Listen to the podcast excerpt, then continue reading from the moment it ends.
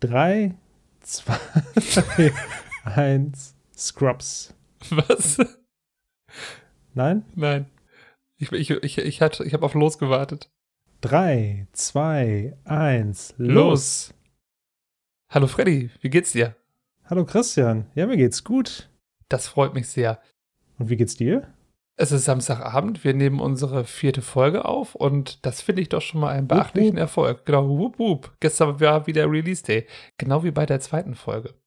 Ja, witzig. Lass einfach, wir machen das einfach so. Wir nehmen das, was wir in der dritten Folge dann gesagt haben, schneiden das einfach immer vor die Folgen vor, weil es wird ja dann immer so sein. Dann sparen wir uns diesen ganzen ersten Teil und können direkt in die äh, Folge reinspringen. Stimmt. Das, ja, obwohl ich, auch, auch wenn ich jetzt ziemlich verwirrt bin, weil ich es noch nicht ganz verstanden habe, aber das klingt gut. Ja, ja.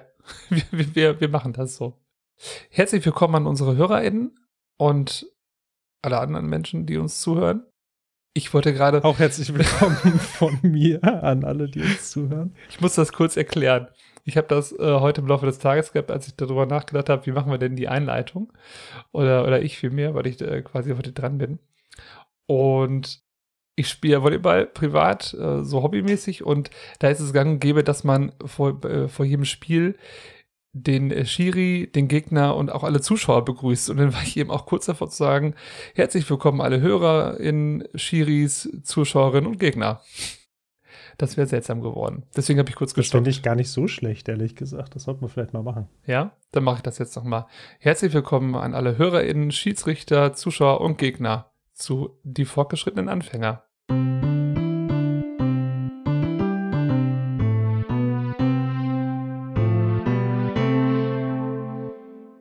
Ja, und jetzt? Jetzt gehen wir in die Vorbesprechung. Ach so. Nee. Machen wir das jetzt schon? Ja, Einleitung, willkommen und jetzt kommt die Vorbesprechung. Na gut, wenn es sein muss. Ja, cool, dann besprechen wir doch mal ein bisschen die Folge. Das ging ja jetzt super schnell. Wir sind Mensch, super strukturiert. Ja. Ja, wir sind richtig strukturiert. Okay, also zuerst einmal, äh, erster, erster Punkt des heutigen Abends ist, äh, ich möchte von der letzten Folge etwas nachreichen. Und zwar, ähm, die Folge hieß Mein Kunstfehler und wir haben uns ja auch längere Zeit über diesen Kunstfehler unterhalten. Richtig. Jetzt ist uns etwas nach der Folge aufgefallen, was vielleicht ganz sinnvoll gewesen wäre, vorher zu wissen, und zwar der englische Titel der Folge. Die Folge heißt My Best Friend's Mistake. Aha. Das ergibt viel mehr Sinn. Das ergibt so viel mehr Sinn in Bezug auf die gesamte Folge, statt mein Kunstfehler. Das ist häufig so. Ja, ne? Ja, finde ich fand wirklich. ich, fand ich, fand ich witzig und das muss, also das ist wirklich. Ab, ab jetzt äh, werde ich mir auch immer die englische Titel dazu schreiben, damit wir sowas nicht nochmal haben. Für die heutige Folge ist das jetzt nicht so schlimm. Die heutige Folge heißt nämlich meine Lieblingspatientin und auf Englisch dann My Old Lady. Das passt also einigermaßen. Und die Folge ist insofern etwas sehr Besonderes. Das muss ich jetzt einmal erwähnen. Der, äh, der Writer der Folge, der, der, na, wie heißt es nochmal auf Deutsch? Der Drehbuchautor. Das, ähm, Dankeschön, der Drehbuchautor, der Matt Tarsis, Mhm. der hat 2003 für diese Folge den Humanitas-Preis gewonnen in der Mhm. 30-Minuten-Kategorie. Und der Humanitas-Preis, das ist halt so ein Preis für Film und Fernsehen, äh, für Film und Fernsehdrehbücher schreiben.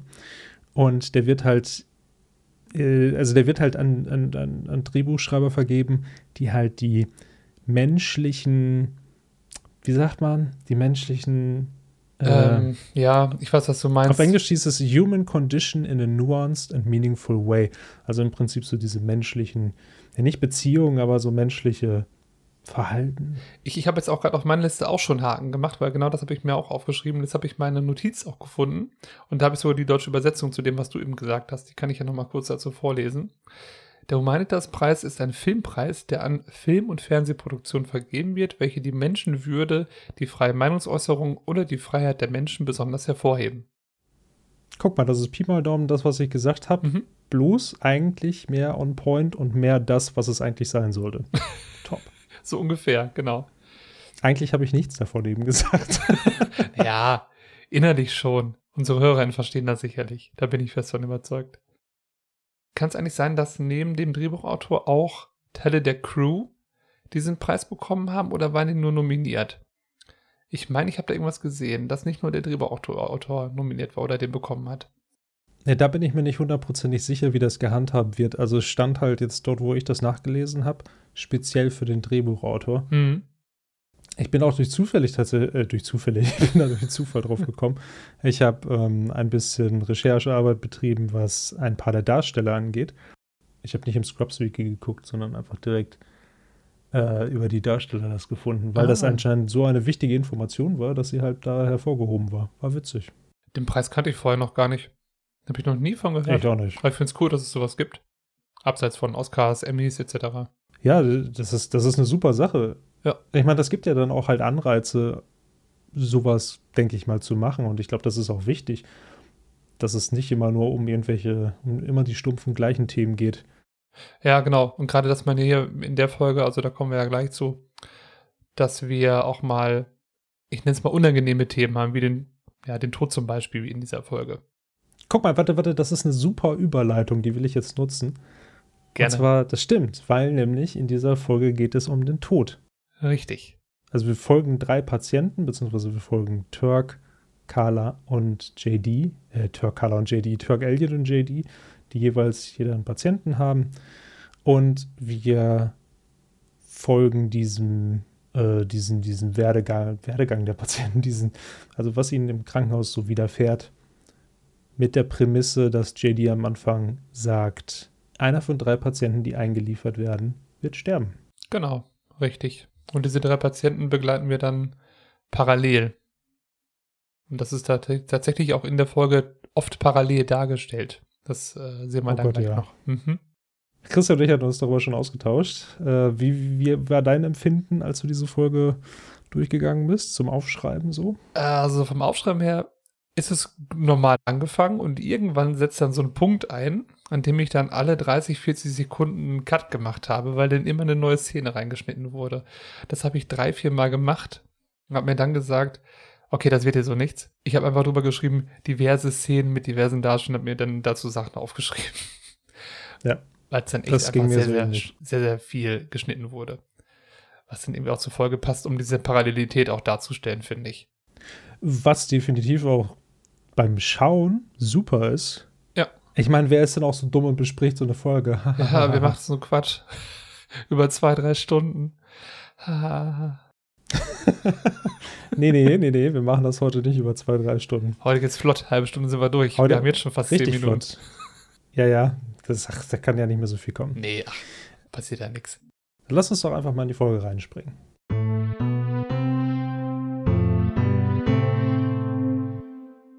Also es beginnt in Turks und JDs Wohnung. Elliot und Carla diskutieren. Es geht um ein ganz interessantes Thema. Und zwar hat anscheinend Carla etwas von Elliot so aufgefasst, dass sie nicht in klassische Symphonien reingehen würde, in ein klassisches ähm, Konzert. Genau. Und Elliot wollte, glaube ich, einfach nur, sie wollte eigentlich nur zum Ausdruck bringen, dass es halt nicht für jedermann ist. Aber Carla hat es natürlich so aufgefasst, da sie ein Migrationshintergrund hat, kann man das so sagen? Oder, oder Wurzeln? Ja, Einwandererwurzeln würde ich es vielleicht nennen. Einwandererwurzeln, ja, das ist wahrscheinlich besser. Sie hat ja keinen direkten Migrationshintergrund. Ja. Aber auf jeden Fall, sie hat, sie hat Einwandererwurzeln und deshalb fühlt sie sich da irgendwie direkt angegriffen. Und JD und Turk beobachten diese Diskussion. Äh, Turk und JD hatten vorher kurz einmal darüber gesprochen, dass sie nicht äh, reinspringen sollten ins Gespräch. Und dann macht JD etwas, was man eigentlich nicht machen sollte. Er macht ein ah, er so seufzt.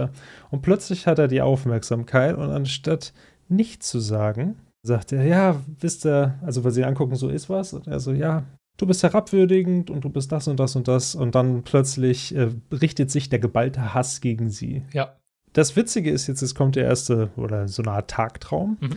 Und zwar ein Rewind, wo JD sagt, Moment, könnt ihr mich einmal kurz entschuldigen, geht zu einer Wand, ähm, zieht an einem Hebel und dann im Prinzip rewindet halt. Also alles spult sich zurück nochmal. Dann äh, lässt er das Ganze normal abspielen sozusagen. Und man hat wieder die Diskussion zwischen Elliot und Carla. Diesmal seufzt JD schon wieder, nimmt sich dann gedanklich vor. Jetzt sage ich aber nichts kann sich aber nicht zurückhalten und sagt es dann doch wieder, genauso wie es vorher war. Ja. während Turk einfach nur daneben sitzt, den Kopf schüttelt und dann richtet sich wieder der geballte Diskussionswahn gegen JD. Genau, so starten wir in die erste oder in die neue Folge mit der ersten Szene. Eigentlich ganz witzig, weil wir auch, also dieses Rewind, ich glaube, das wünscht er sich später in der Folge noch öfter mal. Auch mit ernsteren Themen. Das stimmt. Ich habe mir auch aufgeschrieben, also Carla und Elliot sind so typische Freunde von Freunden, wenn du verstehst, was ich meine. Die in der Gruppe funktionieren mit Turk und JD, aber die Ah, ja. zu zweit, die würden sich wahrscheinlich nie treffen. Nee, das stimmt. Also zumindest in diesem, an diesem Status ihrer, ihrer zwischenmenschlichen Beziehung definitiv nicht. Genau. Und neben diesen Schauplätzen, die wir eben schon aufgezählt haben, also die Hauptstory mit den drei Patienten, die von den Ärzten und Ärztinnen betreut werden, wird hier, finde ich, noch so ein kleiner, also so eine kleine Sidequest aufgemacht zwischen Elliot und Carla, wo es um deren Beziehung geht. Das merkt man dann auch, wie die sich entwickelt über die Folge und das ist auch sehr schön. Das läuft so gut nebenher, finde ich. Das stimmt. Es ist vor allem halt auch wichtig als Ausgangslage für den äh, Elliot-Kala-Strang, Ja, genau. den Genau, wir ja gleich noch sehen. genau richtig. Ich habe noch eine Frage. Dieses Modell, was wir ganz zu Anfang sehen, was auf diesem Kamin steht oder was auch immer, ist, soll das George W. Bush sein oder George Senior? Also erst einmal müssen wir beschreiben, was wir dort sehen, weil das können ja die anderen Leute nicht sehen. Ach, stimmt. Ist ja Audio. Also tatsächlich ist dort der menschliche Körper. Also der, und zwar, das kennen, das kennen unsere ZuhörerInnen wahrscheinlich auch, so ein Anatomiemodell nur vom Oberkörper. Das Ganze ist offen und dann kann man die einzelnen Teile rausnehmen, ne? So irgendwie Leber, Lunge, Genau, wie es auch beim Arzt manchmal steht. genau. Ja. Es ist, es ist sehr stilvoll angerichtet. Es steht vor einem Bild und es hängt ein, ein, ein, ein Schlips, hängt halt drum.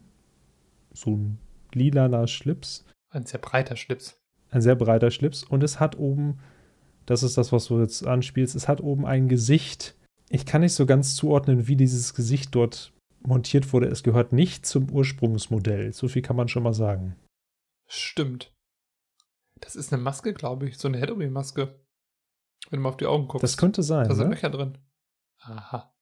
Aufgeklärt. Ja, und es sieht tatsächlich aus wie eine dieser klassischen Präsidentenmasken, Mhm. die man vielleicht auch mal so aus verschiedenen Heist-Filmen gesehen hat, wo dann die Bankräuber alle mit Präsidentenmasken durch die Gegend laufen. Richtig. Ja, guck, haben wir das doch auch aufgeklärt. Also es, es wird wahrscheinlich George Bush sein. Der Ältere.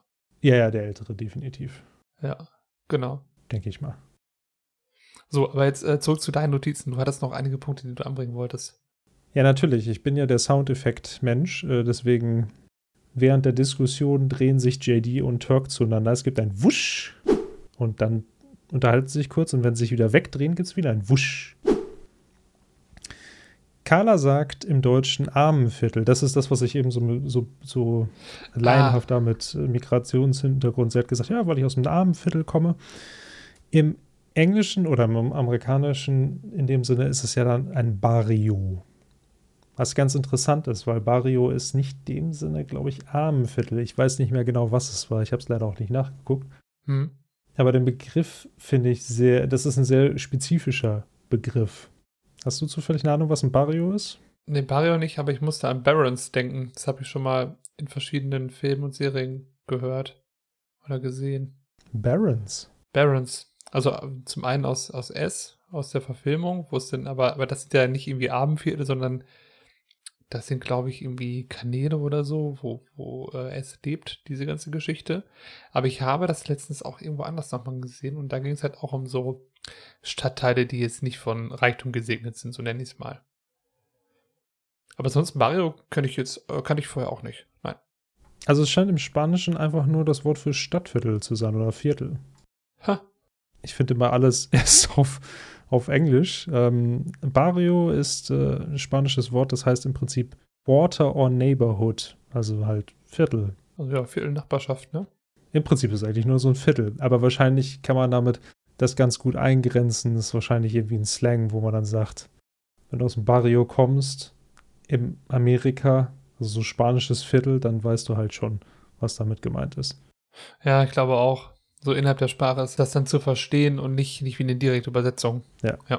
Die andere Sache, die mir aufgefallen ist, auch wieder sprachlich, Carla sagt im Deutschen Seidenwindeln, Also das, also Moment, das muss ich vielleicht erklären. Und zwar sagt sie ja, nur weil ich nicht irgendwie Seidenwindeln getragen habe als Kind. Und im Englischen sagt sie Vera Wang Diapers, also Vera Wang Windeln. Ach, Vera Wang. Ja. Okay. Und das ist Vera Ellen Wang und die ist eine amerikanische Modedesignerin, die sehr bekannt ist für, naja, nicht extravagante Mode, Ah. aber ich würde sagen für teure, für einen teureren Modestil. ah ja. Aber dann finde ich es auch gut übersetzt. So als Deutscher kannst du vielleicht nicht unbedingt was damit anfangen mit diesem Begriff, ne? Ich weiß nicht, ob das hier eine Marke ist. Dazu bin ich zu wenig in dem Metier drin. Ja, Vera Wang ist eine Marke. Das wäre so, wie wenn du jetzt sagen würdest, Calvin Klein. Ja, aber ich meine, ob die hier in Deutschland so bekannt ist. Ach so, nee, ja, wahrscheinlich Weil- nicht. Ne? Also, wie gesagt, ich bin da kein Maßstab, aber so richtig gehört habe ich sie in Deutschland auch nicht. Ich würde jetzt mal spontan tippen, wo man es vielleicht hören könnte, ohne dass ich es jetzt genau gehört habe, wäre wahrscheinlich Sex in the City, Ah ja, stimmt. was ja auch Pi mal Daumen damals rauskam und dann hatten die auch diese Manono Blanix und was weiß ich was. Ja, das sind die Schuhe, ne? Das sind die Schuhe, genau, aber ich bin mir ziemlich sicher, dass die auch wahrscheinlich irgendwann mal über ein Kleid von Vera Wang geredet haben. Ah, mit Sicherheit. Ja, wenn wir mit Scrubs durch sind, haben wir schon gesagt, machen wir die anderen Serien auch noch. Dann steht Sex in the City auch noch ganz oben auf der Liste. Ja, Ja. definitiv. Sind wir auch beide Fans von und das verbindet uns zu viel. Ja, so viel. Weißt du noch damals die Sex in the City Abende? Ah, jetzt kann sich keiner mehr erinnern. Nee.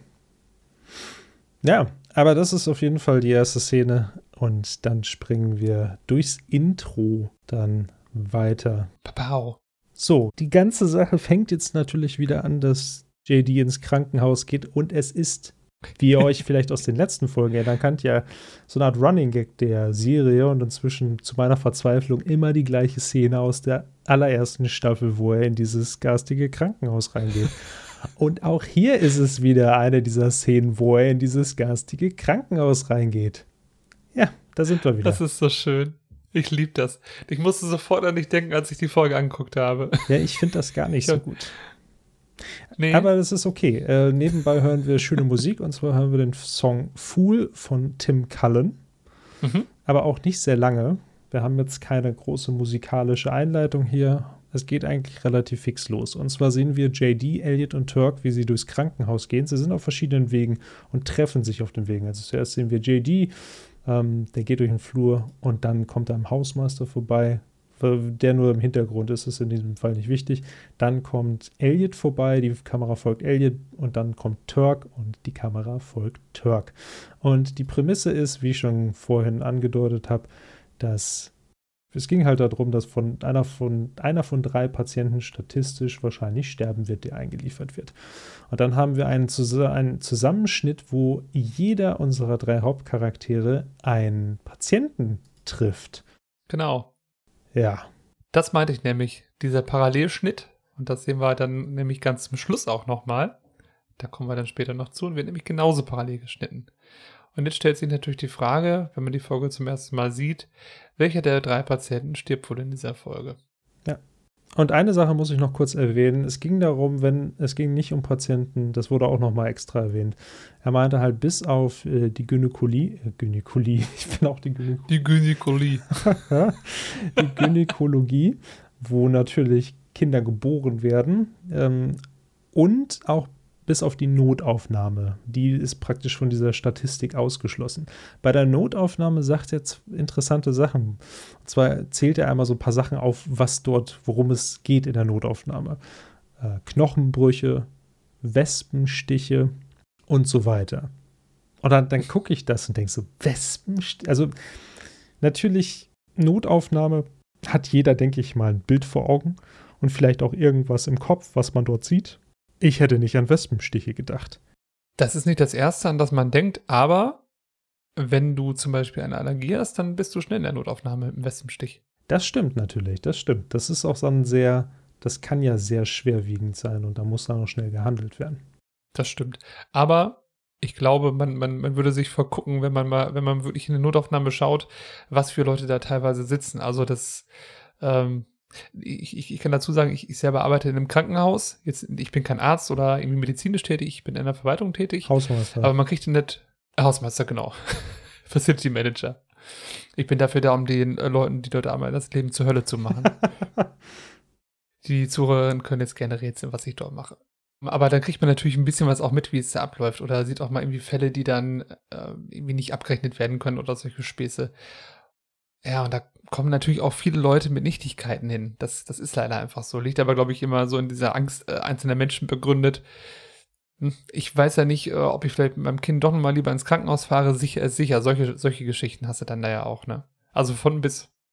Also ich persönlich saß tatsächlich auch schon mehrfach in der Notaufnahme. Manchmal als Begleitperson und durchaus bei ja, so semi-schweren Fällen.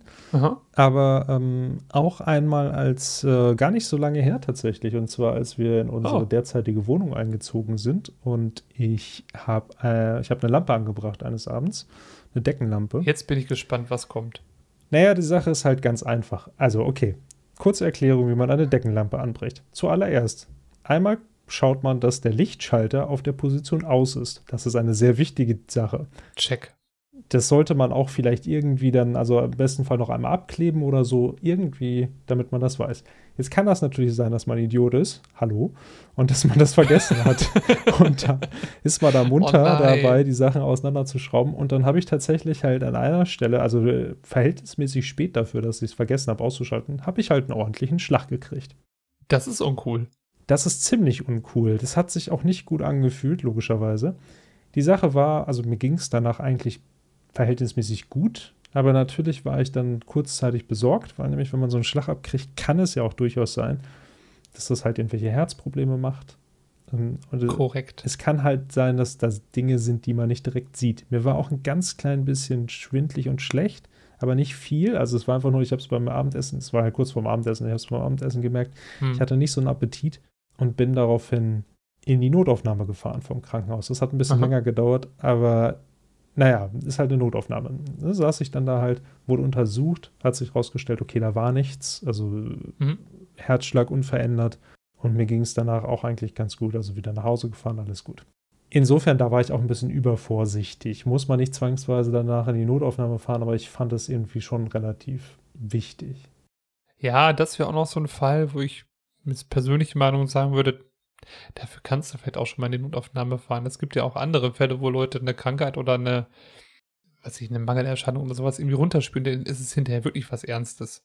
Das stimmt. Also jetzt, gerade in Covid-Zeiten hat man das, glaube ich, öfter mal gehört, dass Leute sich eher gescheut haben, in Krankenhäuser zu fahren, wegen der Ansteckungsgefahr. Und dass es dadurch aber vermehrt zu, glaube ich, Todesfällen durch Herzinfarkte kommen, äh, oder kam oder solche Sachen.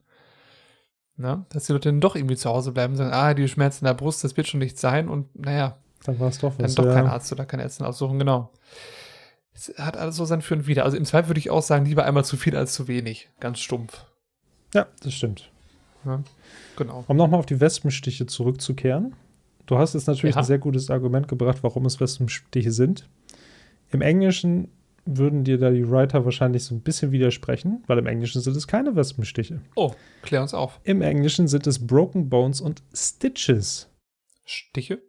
Stitches sind Stiche. Jetzt weiß ich allerdings nicht. Ich glaube, man kann dazu Ha. auch sagen, wenn du genäht wirst. Ah, bei Platzwunden und solchen Sachen. Ja. Richtig, weil nämlich ich würde sagen, das ist eine Sache, die häufiger mal vorkommt, dass vielleicht jemand Platzwunde hat, die genäht werden muss oder irgendetwas. Das ergibt Sinn. Weißt du, was mir eben als erstes durch den Kopf schoss? Nee. Messer, Messerstich. Okay, ja, die kann man auch, da muss man auch in die Notaufnahme. die kann man auch kriegen, ja, das kann auch passieren. Ja. Ich meine, gut, das, die Sache ist, also okay, das ist jetzt, es ist kein direktes Vorurteil, aber ich meine, in Amerika ist ja auch zum Beispiel Gewalt durch Schusswaffen sehr, sehr hoch. Ja. Das kann natürlich auch passieren. Ich weiß bloß nicht, ob es dann einfach nur mit Zunähen getan ist. ja.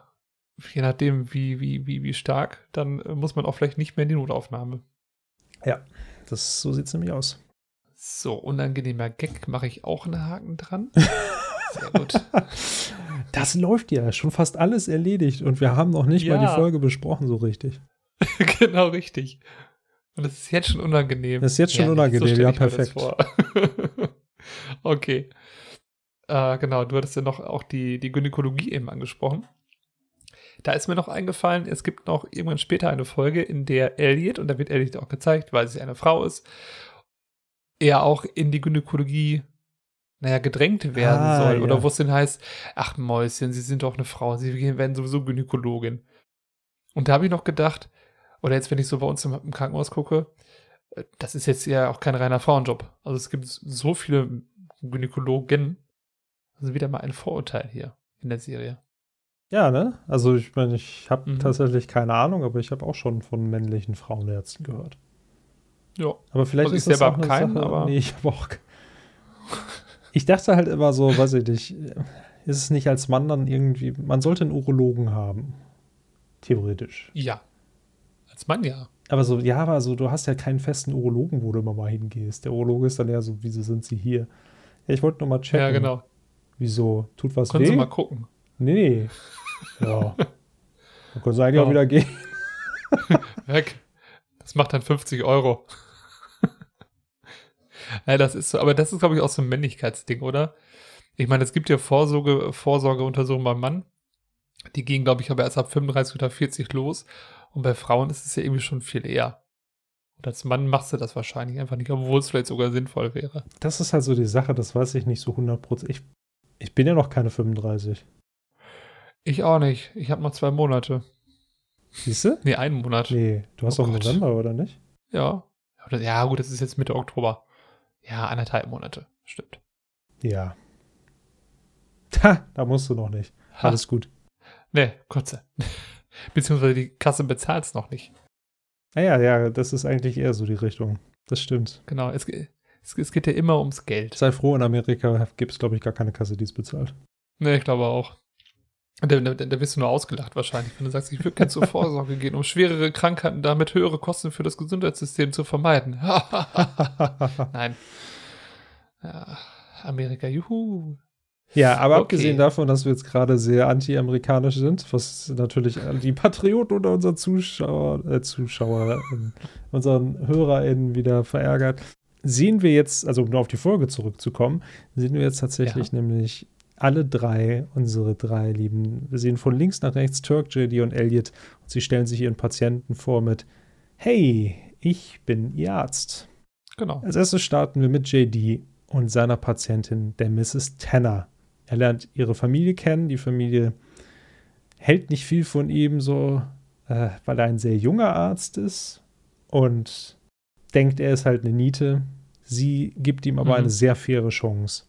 Sie ist sehr nett, eine alte, nette Dame. Und sie fragt ihn auch tatsächlich, sind Sie ein guter Arzt? Und JD ist ehrlich und sagt, das kann man jetzt noch nicht so genau sehen, sagen. Und deswegen, da geht sie dann halt auch direkt drauf ein und sagt, ja, Mensch, Ehrlichkeit finde ich super. Sie sollten diese Leute hier alle vor die Tür setzen. Er versucht es erst so zaghaft und dann irgendwie, ich denke mal, das ist ihr entweder ihr Sohn oder Schwiegersohn oder was auch immer, der so, ah, träum weiter. Und dann sagt sie, ja, greifen Sie richtig durch wie ein richtiger Mann. Und dann sagt er, sofort alle raus. Und dann sagen alle, oh, okay, wir gehen schon. Und JD hat es praktisch geschafft mit ihrer Motivation und äh, freut sich ein bisschen auch über seinen Triumph. Bekommt von ihr einen Bonbon angeboten, ist dann aber praktisch, er ist im Prinzip wie ein kleiner Junge mit seiner Oma so Ja. ein bisschen. Ist eigentlich auch sehr niedlich. Und die, Das ist ja schön. Sie hat halt, man merkt sofort, sie ist, sie ist so eine herzhafte Person, die, die auch für andere da ist, die nicht zwangsweise mit ihr verwandt sind. Ja, das ist so eine tolle, liebe, kecke Oma, habe ich mir aufgeschrieben. Ja. Ja, das Wort keck steht hier bei mir.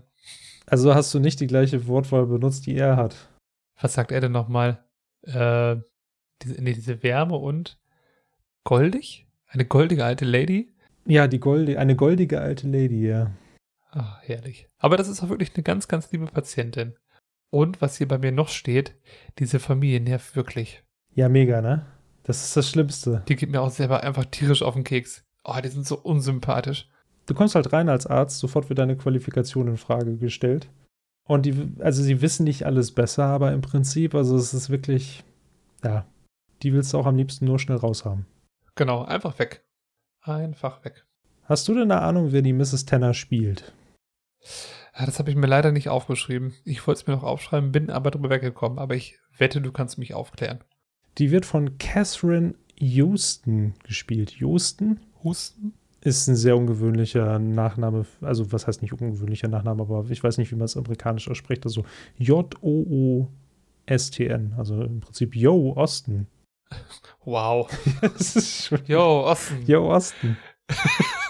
Ich hatte gedacht, so was Skandinavisches wie Josten oder so. Houston. Naja, weiß ich nicht. Ich weiß nicht, wie man das dann ausspricht. Josten, wir haben ein Problem. Sie ist auch inzwischen schon verstorben. Sie hat von 1939 bis 2012 gelebt. Krass. Sie hat, äh, da, da musste ich an den Will denken, wo ich ja noch gesagt hatte, boah, hier aus, den, aus, den, aus der vorletzten Ja. Folge, der so auch ein krasses Aha. Resümee hatte. Sie hat auch in mega vielen Serien mitgespielt. Also wir haben Roseanne, Hör mal, wer da hämmert, Seinfeld, Frasier, Buffy, Buffy im Band der Dämonen, Dama und Greg, Desperate Housewives, The West Wing, My Name is Earl, Akte X, Monk, Charmed, Will and Grace, Malcolm mittendrin, Grace Autonomy, Anatomy, Gilmore Girls, ja, und noch viele weitere. Also das ist so eine Frau, die fragst du, und in welchen bekannten Serien der 2090 haben sie mitgespielt? Ja. Richtig.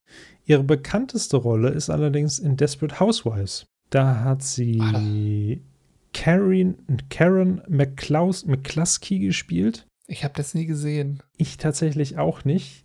Hab mir aber sagen lassen, das ist dann so, ah, okay, der Charakter. Also insofern schon bekannter. Ah, okay. Ich möchte aber noch einmal kurz ein bisschen zurückspringen, weil nämlich, also ich finde ihr Leben super interessant. Nämlich, bevor sie Schauspielerin war, war sie eine psychiatrische Krankenschwester am Michael Reese Ah. Hospital in Chicago. Und sie hat mit der Schauspielerei im Alter von 42 Jahren begonnen. Das ist spät, oder? Das ist schon ziemlich spät, würde ich sagen.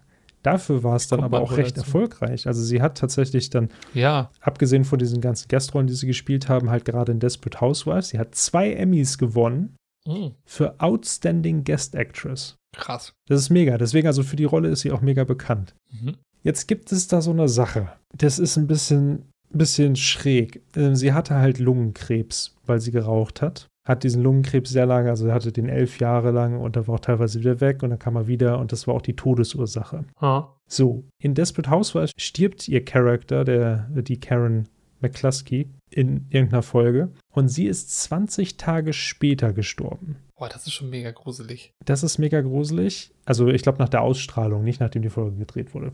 Die Sache ist aber, dass ihr Charakter auch an Krebs gestorben ist. Uh. Das, ja, das fand ich schon ein bisschen sehr makaber, ehrlich gesagt. Das ist ja makaber. Aber ich dachte, ich erwähne das einfach mal. Ja. So, auf jeden Fall, diese, diese großartige Schauspielerin haben wir jetzt hier. Und ja, scheint nett zu sein. Ja, wirklich eine nette alte Oma. Ich habe mir noch ein paar Sätze aufgeschrieben.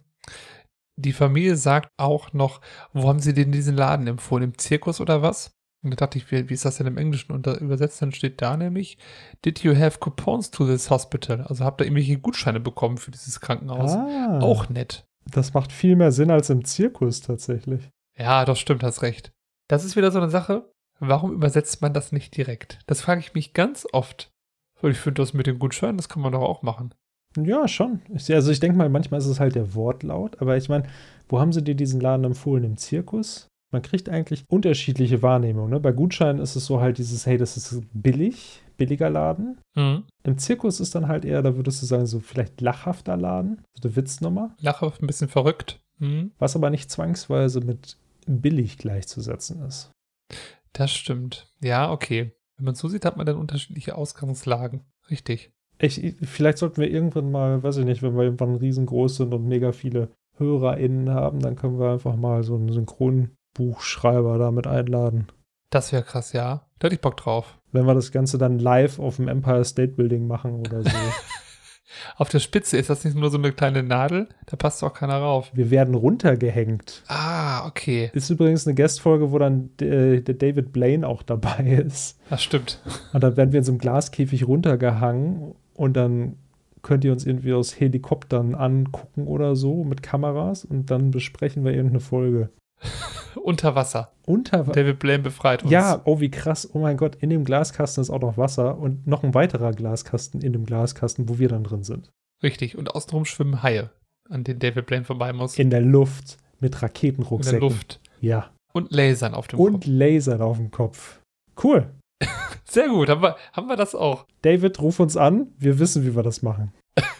Genau. Das Konzept steht. Wir brauchen nur noch das Geld. Und dich. Das stimmt. Boah, ich habe den letztens bei Jimmy Kimmel gesehen. Und da hat der tatsächlich dann so Nägel gegessen. Und dann kamen die Nägel. so. Also nicht Jimmy Oh, Kimmel, sondern der David Blaine. Und da kamen die Nee, Nägel. ich, ich, ich, ich war gerade wo ganz anders. Ich dachte nicht an. Also, du meinst ja Nägel, mit denen man Holz zusammenhält. ja, ja, also so. Ich war gerade bei Fingernägeln und dachte, was ist denn so besonders, Ja. wenn er seine Fingernägel ist? Nee, nee, das meinte ich jetzt nicht.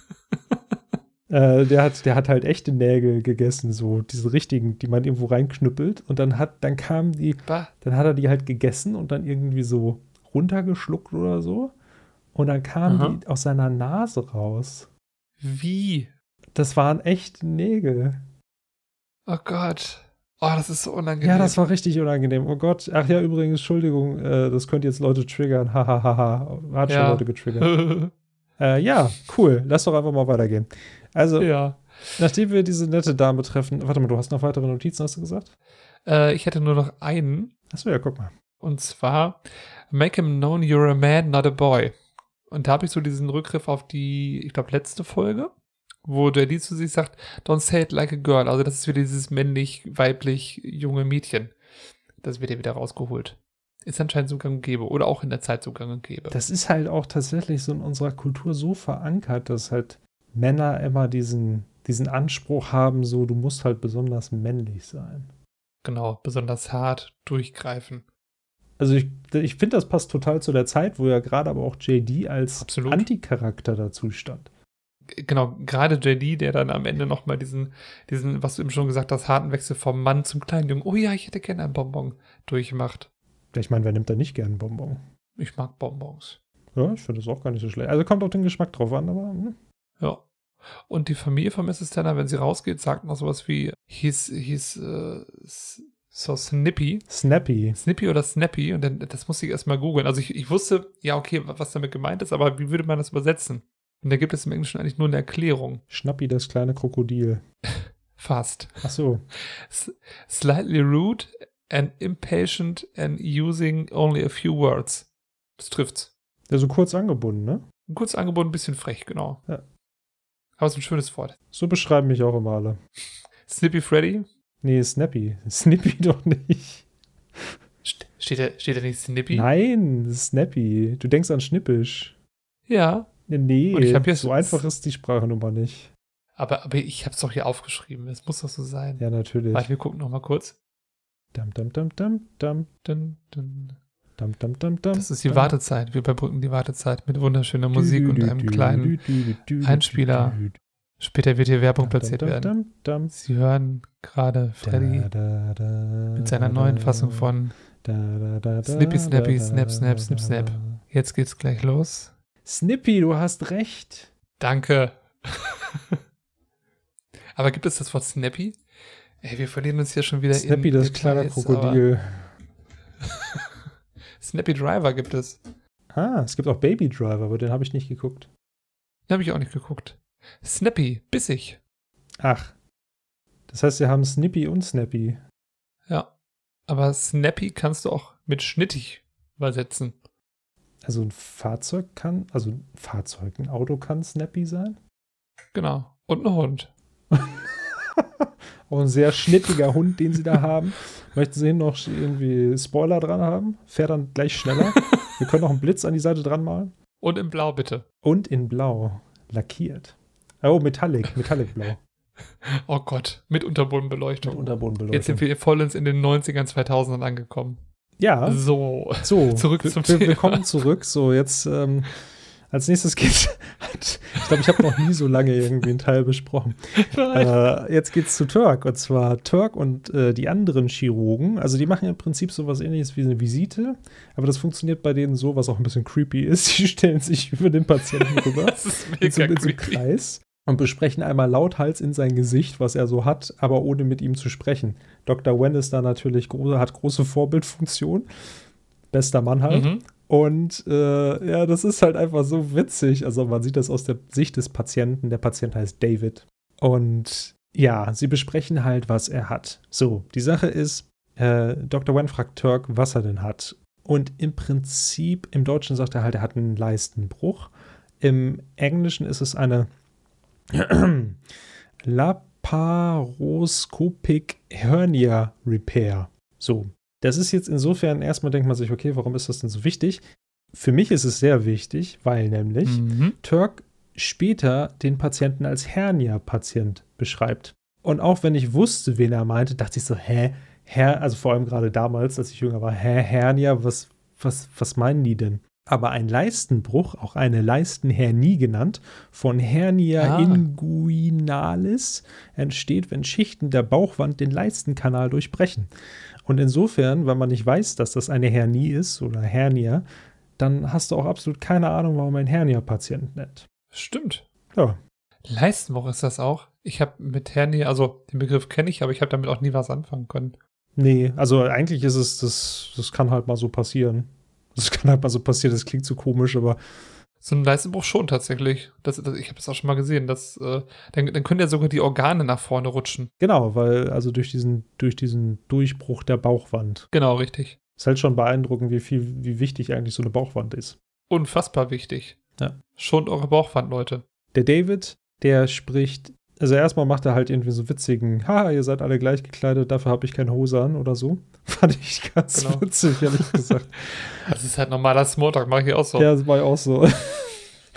Und die andere Sache ist, dass er, er guckt im Fernsehen American Football.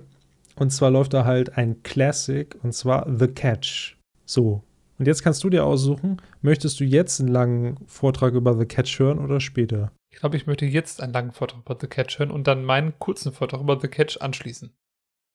Okay. Also ich versuche das jetzt mal so wie so ein Sportmoderator so ein bisschen zu sagen. The Catch war der spielentscheidende Touchdown-Empfang im NFC-Meisterschaftsspiel von 1981, das am 10. Januar 1982 im Candlestick Park zwischen den Dallas Cowboys und den San Francisco 49ers als Teil der NFL Playoffs 1981 bis 82 ausgetragen wurde. Mit 58 verbleibenden Sekunden im Spiel hatten die, die 49ers den dritten Down und drei Yards, um auf der 6-Yard-Linie der Cowboys zu gewinnen. Der Wide Receiver von San Francisco, Dwight Clark, machte einen springenden Griff im hinteren Teil der Endzone, um einen 6-Yard-Touchdown-Pass von Quarterback Joe Montana zu vervollständigen, wodurch die 49ers die Cowboys mit 28 zu 27 besiegen konnten. Der Fang wird weiterhin als einer der größten Spiele in der Geschichte der National Football League, NFL, angesehen. The Catch symbolisiert das Ende der Vorherrschaft der Cowboys in der NFC seit der Gründung im Jahr 1970 und dem Beginn des Aufstiegs der 49ers als NFL-Dynastie in den 1980er Jahren. Düdüm. Fertig. Fertig. Das hast du sehr schön vorgetragen. Ich bin, ich bin gecatcht. der war tatsächlich echt gut. Der, der, der war nicht schlecht, ja. Ich hoffe, unsere Hörer fühlen sich auch gecatcht. Ich mache das jetzt die ganze Zeit weiter. Ich möchte daran erinnern, dass Al Bundy 1966 vier Touchdowns in einem Spiel gemacht hat und dem Polk High School Panthers damit zur Stadtmeisterschaft verholfen hat. Stimmt. Ist wichtig. Jetzt, jetzt passt es ja sogar. Er war halt eh der Beste, das muss man mal dazu sagen. Ist so. Aber das muss man, glaube ich, jedes Mal erwähnen, wenn es irgendwie um Football geht. Das machen wir jetzt auch, aber so oft kommt Football hier, glaube ich, auch nicht vor. Insofern geht's. Naja, tatsächlich. Ist so. Und das ist auch ein gutes, gutes Stichwort. Es geht um Football. Weißt du, was ich gedacht habe, worum es ging? Um Baseball. Um Baseball. Warum auch immer. Wahrscheinlich, weil er, weil er so eine Mütze aufhat. Keine Ahnung. Aber es gibt auch im Baseball ein The Catch. Nämlich von Willie Mays. Nein. Der, 1904, der 1954 im ersten Spiel der World Series für die New York Giants einen unfassbar langen Ball gefangen hat. Das gibt sogar auf Video. Das ist echt krass. Der Ball wird fast bis ans andere Ende des Platzes geschlagen und er fängt ihn noch und schießt ihn dann zurück. Die New York Giants haben, den, haben das Spiel mit 5 zu 2 gewonnen. Geile Sache. Und es war ein Over-Shoulder-Catch during the run. Also er hatte wohl wirklich, das sieht echt krass aus. Der, der rennt in Vollsprint, dreht sich und fängt diesen Ball aus der Luft. Richtig krass. Uh, ich glaube, das habe ich auch schon mal gesehen. Das Ding ist halt, da gibt es diesen Film Indianer von Cleveland. Kennst du den? Mm, ja, ich habe mal im Fernsehen hier und da so äh, angefangen zu schauen, wenn der, wenn der im Free TV lief. Das ist so ein Baseball-Film auch mit, ähm, mit Charlie Sheen tatsächlich. Und ähm, ich glaube, der erste Film ist es nur mit Wesley Snipes. Wesley Snipes, krass. Okay, wow, bei Charlie Sheen sagst du das nicht?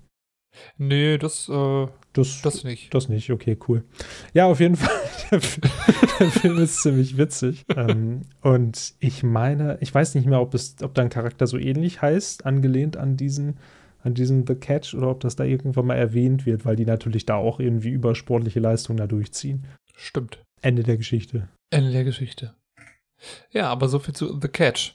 Ich habe das auch mal, also als ich die Serie früher gesehen habe, geguckt und habe gedacht, ja, The Catch und hab, ich habe mir nie Gedanken gemacht, was heißt das denn eigentlich? Und Turk sagt es ja später sogar auch nochmal in, in der Kurzform, in der ganz kurzen Form. Also ich muss dazu sagen, das, was ich jetzt eben gerade da so vorgetragen habe, das war auch tatsächlich recht schwierig. Es gibt eigentlich nur eine englische Beschreibung, die halt diesen ganzen Verlauf darstellt und die habe ich dann halt übersetzt, beziehungsweise mir übersetzen lassen von Google. Das heißt, wenn manche Formulierungen ein bisschen holzern klingen, das liegt dann definitiv daran, weil ich kein deutsches Pendant dazu habe. Ich habe, das war dieser eine mit machte einen springenden Griff im hinteren Teil der Endzone und da war ich so, was ist ein springender Griff? Aber wird schon passen, weil es im Englischen halt auch nur irgendwie äh, Jumping, Griff. Jumping Catch oder was auch immer. Jumping Catch, ja, keine ja. Ahnung. Aber unter Jumping Catch kann ich mir was vorstellen. Ja, nee, das war jetzt falsch. Also ich habe mir so, die englische okay. Variante nicht rausgeschrieben, aber äh, also das, das war schon, da dachte ich so, ja, das passt schon so. Also und das auch aus unserer neuen Kategorie. Viel Spaß mit dem Google-Übersetzer. Ja, willkommen hier beim Sport-Podcast und beim Google-Übersetzer-Podcast. das wäre auch mal schön, wenn man einfach nur jede Folge irgendwelche Sätze in den Google-Übersetzer jagt und dann äh, mehrfach hin und her mal schaut, was dabei rauskommt. Hat bestimmt einen gewissen Unterhaltungswert. Das könnte tatsächlich ganz witzig werden. Das, das klingt nach so einer Rocket Beans-Kategorie, ehrlich gesagt. ja, genau, richtig. Und dann macht man da eine, da eine Game Show draus. Da macht man eine Game Show draus, ja. Was, was, was wird dann wohl aus diesem Satz? Wenn man ihn fünfmal durch den Google-Übersetzer jagt. Oder sowas wie, wer hat das, wer hat das ursprünglich gesagt? Ja, richtig. Stimmt. Vielleicht werden wir ja eingeladen, wenn, die, wenn, wenn, wenn das Konzept gemacht wird als Urheber. Ja, spätestens dann, wenn wir da hier irgendwie am Empire State Building mit, mit Blaine da rumbaumeln. Spätestens dann, ja. Dann sind wir, glaube ich, auch bei den Rocket Beans zu Gast. Ja. Finde ich nur konsequent. Sonst lass doch jetzt einfach mal gerade weiterspringen. Genau. Wir gehen weiter. Wir verquatschen uns heute auch echt viel. Abschweifender Podcast abschweifende Podcasts. Die nächste Szene geht um Elliot und ihre Patientin Senora Guerrero. Ja, da habe ich jetzt eine Frage an dich. Ja. Es ist, also, ich meine, Senora Guerrero ist richtig, aber es ist auch Mrs. Guerrero, oder nicht? Ich habe mir immer Senora Guerrero aufgeschrieben, weil, glaube ich, die Leute, also Elliot sagt Mrs. Guerrero. Mrs., ne? Aber nicht Miss. Ach, das meinst du? Mhm. Ja, das passt ja, weil Senora ist ja, glaube ich, die, das Mrs. Pendant im Spanischen und ich glaube. Und Senor ist Miss. Nein. oh Gott. Ja, Senor Guerrera und Senora Guerrera. Nein, ich meine natürlich, dass Mrs. und Miss und Senora und Senorita eventuell, sowie Frau und Fräulein im Deutschen, macht man heute nicht mehr, weiß ich. Ich weiß gar nicht, worauf ich hinaus will, wenn ich ehrlich bin. Ja, ich auch nicht. okay, wir machen mit der Szene weiter. Senora Guerrero. Senora Guerrero. Genau, also auf jeden Fall, er jetzt steht dort ähm, und Senora Guerrero spricht leider nur Spanisch und gar kein Englisch. Und er jetzt sagte, ich habe schon eine spanisch sprechende Schwester angefordert und wer kommt rein? Dö, dö, Carla. Und er jetzt freut sich riesig, ah, du bist, also sie sagt das auch richtig, bäh, eklig. Ja, und das ist halt eine sehr, sehr eisige Stimmung in dem Moment. Ja, das ist tatsächlich super witzig. Ja, und was dann noch kommt, das ist jetzt gerade hier auf, gut, dass du es hier hast. Er jetzt steht dann da und äh, ja, versucht ihm witzig zu sein und sagt dann auf Deutsch, ich bin ein Pupsaffe aus der Wundertüte. In dem Moment kommt Carla rein. Ein kleiner Pupsaffe aus der Wundertüte. Ein kleiner Pupsaffe aus der Wundertüte, danke. Und Carla sagt noch, ich hoffe, dass ich das übersetzen kann. Im Englischen sagt sie, I'm a chunky monkey from Funky Town. Das ist auch sehr schön. Das reimt sich wenigstens noch. Das stimmt. Ah, Pupsaffe aus der Wundertüte ist super. Ich habe das so oft benutzt. Ich finde das auch gut. Ich glaube, man muss das auch so ein bisschen an die Lippen anpassen. Also es muss ja halbwegs lippensynchron sein. Gerade bei sowas. Chunky Monkey aus Funky Town. Vielleicht liegt es da dran. Ja. Und das war es dann tatsächlich schon mit der Szene. Oder hast du noch was zu dem Block hier? Zu dem Block? Zu dem, Block. kleinen Teil? Ich habe zu dem Block. zu dem 10-Sekunden-Block? Okay. Das ist ja die Sache, die wir halt schon angesprochen haben. Die Szenen sind teilweise super kurz. Da ist dann halt auch nicht so viel, was man irgendwie rausfischen kann. Nee, tatsächlich. Also das werden wir jetzt noch öfter mal machen, weil wir gehen jetzt weiter zu Turk und JD. Das ist wieder eine etwas längere Szene, die geht fast eine Minute. JD kommt in den Pausenraum. Turk trainiert gerade und macht Aerobic anhand eines Fernsehvideos oder einer Fernsehsendung und ist voll dabei. Und JD ist richtig richtig heiter und kommt rein und sagt, ich habe eine goldige alte Lady kennengelernt. Daraufhin macht Turk einen, einen angerufenen Witz. Jetzt muss ich kurz mal gucken, welcher das ist. Alter, die 50er Jahre haben angerufen. Danke. die 50er Jahre haben angerufen. Sie wollen ihr Wort zurückhaben, weil JD in dieser altertümlichen Sprache spricht. Und dann unterhalten sie sich noch ein bisschen über die äh, Patientin bei Mrs. Tanner. JD schwärmt einfach von ihr. Sie ist so goldig und rührend und so. Und dann macht Turk noch einen angerufen Witz. Er sagt nämlich, Alter, die, die Grauen Panther haben angerufen. Und sie wollen. Du sollst endlich deine Räumerdecke bezahlen. Dankeschön. Du sollst endlich deine Räumerdecke bezahlen. Im Englischen ist es was anderes. Da hake ich jetzt einmal ganz kurz ein, weil es gerade passt. Da sagt er, The League of Women äh, nee, The League of Women Voters call to send your membership info. Also die Vereinigung der Frauenwähler äh, möchte dich als Mitglied dabei haben. Schon sexistisch, oder? Ich dachte halt auch so, Moment mal, was geht denn ab? Also das ist tatsächlich ganz unterschiedliche ich finde da die Deutsche deutlich besser. Finde ich auch. Ich habe das noch nie erlebt, dass er tatsächlich in der Serie sonst JD als Frau bezeichnet. Ja, oder eher so weiblich geprägt oder so, ne? Ja, fand ich auch seltsam. Naja, auf jeden Fall sprechen die beiden dann weiter und äh, naja, JD schwärmt von seiner Patientin und fragt dann Turk nach seinem Patienten. Turk erzählt, ja, das ist mein Hernienpatient. Er wird an der Hernie operiert und JD fragt dann, hat er auch einen Namen? Er ist Hernienpatient, aber, aber wir sind uns ziemlich nahe gekommen. Deshalb darf ich ihn Hernie nennen. Tja. Daraufhin erwidert JD, er kann so froh sein, dass du ihn behandelst. Und Turk ist dann äh, maximal schlagfertig und sagt nur, halt's Maul und geht weg. Weil ihm einfach auch nichts einfällt. Ja, ich fand, also das muss ich sagen, die Reaktion fand ich aber sehr realistisch. Ja, fand ich auch. In dem Moment weißt du nicht, was du sagen willst oder sagen musst. Ja, das war jetzt die Stelle, die ich übrigens vorhin meinte, wo ich nicht wusste, so, meint er jetzt den David? Das ist ja der einzige, den wir getroffen haben. Ach so, stimmt natürlich. Die werden ja auch mehr als einen Patienten haben, das stimmt. Ja. Da habe ich noch nie so drüber nachgedacht. Ist dir schon mal aufgefallen, dass ähm, bei dem ersten Mal, wo er diesen Telefonwitz macht, er sagt ja im Deutschen die 50er Jahre, im Englischen sagt er die 1930er haben angerufen und wollen ihre Lingo back. Ja, habe ich mir auch aufgeschrieben. Ich weiß jetzt nicht, warum man aus 30er 50er macht. Ich glaube, wegen der Übersetzung. Naja, weil das Ding ist, im Deutschen ist es halt die goldige alte Lady ja. und im Englischen ist es die neat old lady. Und vielleicht ist neat old von den 1930ern goldig, aber etwas, was du in Deutschland eher aus den 50er Jahren ah. kennst. Ja, okay, das kann natürlich sein. Stimmt. Dann finde ich es schon wieder beeindruckend, wie viel, wie viel Mühe die sich geben bei der Übersetzung. Ja, also ich stelle das jetzt einfach mal so super frei in den Raum, ohne dass ich irgendeine Ahnung habe. Egal. Hauptsache, wir haben es mal gesagt. Wo wir gerade über alte Wörter sprechen und über Generationen und ihre Worte. Ich habe mir gedacht, ich schreibe mir noch mal ein bisschen was raus, was verschiedene Generationen für Wörter benutzt haben. Ich musste so an dieses Jugendwort des Jahres denken oder so. Wie geil bist du denn, bitteschön?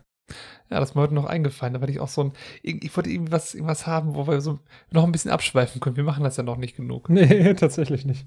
Also ich, ich fange jetzt mal in der, in der heutigen Zeit an. Weißt du, was zur Auswahl steht beim Jugendwort des Jahres 2022 in Deutschland? Ah, warte mal, ich wusste das. Ich hatte das noch so gelesen und dachte so, was? Weil nur einen Begriff davon kannte ich. ist bei mir auch so. Aber da waren teilweise so Begriffe dabei, wo ich dachte so, hä, die sind doch schon wieder älter oder nicht? Aber erhelle uns mal gerade bitte mal. Also ich habe hier einmal das Wort Macher und Macher ist genau das, was es heißt. Jemand, der etwas anfängt, etwas durchsetzt.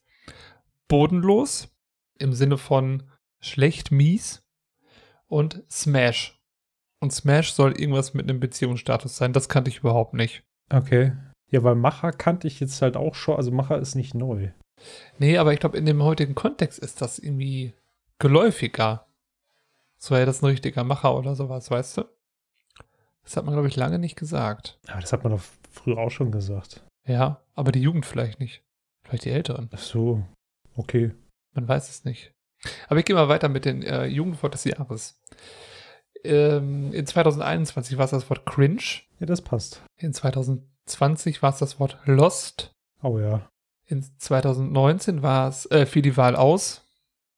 Wahrscheinlich wegen, ich wollte gerade sagen, wegen der Corona-Pandemie, aber das ist ja Quatsch, da war ja nichts mit Corona.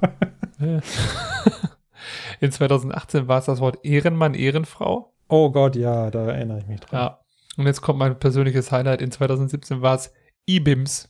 Das war auch so geil. Das haben wir so, meine Frau und ich haben das so, so oft gesagt. Echt? Ja. Oh, ich finde das so schlimm, wenn ich ehrlich bin. um noch ein Wort reinbringen. No front. Also so in dieser Kombination. E-Bims 1 Arzt zum Beispiel. 1 Arzt? Ja, du sagst dann halt noch 1. Du sagst nicht ein Arzt, sondern du hast immer 1 gesagt. Ach so, okay. Das ist von mir vorbeigegangen. Weißt du denn, was das Jugendwort aus dem Jahr 2001 ist? Nee. Gab es das damals da schon? Nee, ich glaube nicht. Ich glaube, ab 2008 wurde das erst gewählt. Tatsächlich. Also, das hat Google zumindest gesagt. Nee, 2008 habe ich mir nicht rausgeholt. Ich habe nur die, äh, bis 2017 habe ich mir nur aufgeschrieben. Der witzig, dass es das seit 2008 gibt. Ja, ich hätte auch gedacht, dass es schon länger ist. Aber ich habe mir noch mal aufgeschrieben, oder ich habe mir, ich habe mal grob rausgesucht, was für Wörter die verschiedene Generationen benutzt haben. Also zum, zuerst die Generation von 1946 bis 1967, die sogenannten Babyboomer.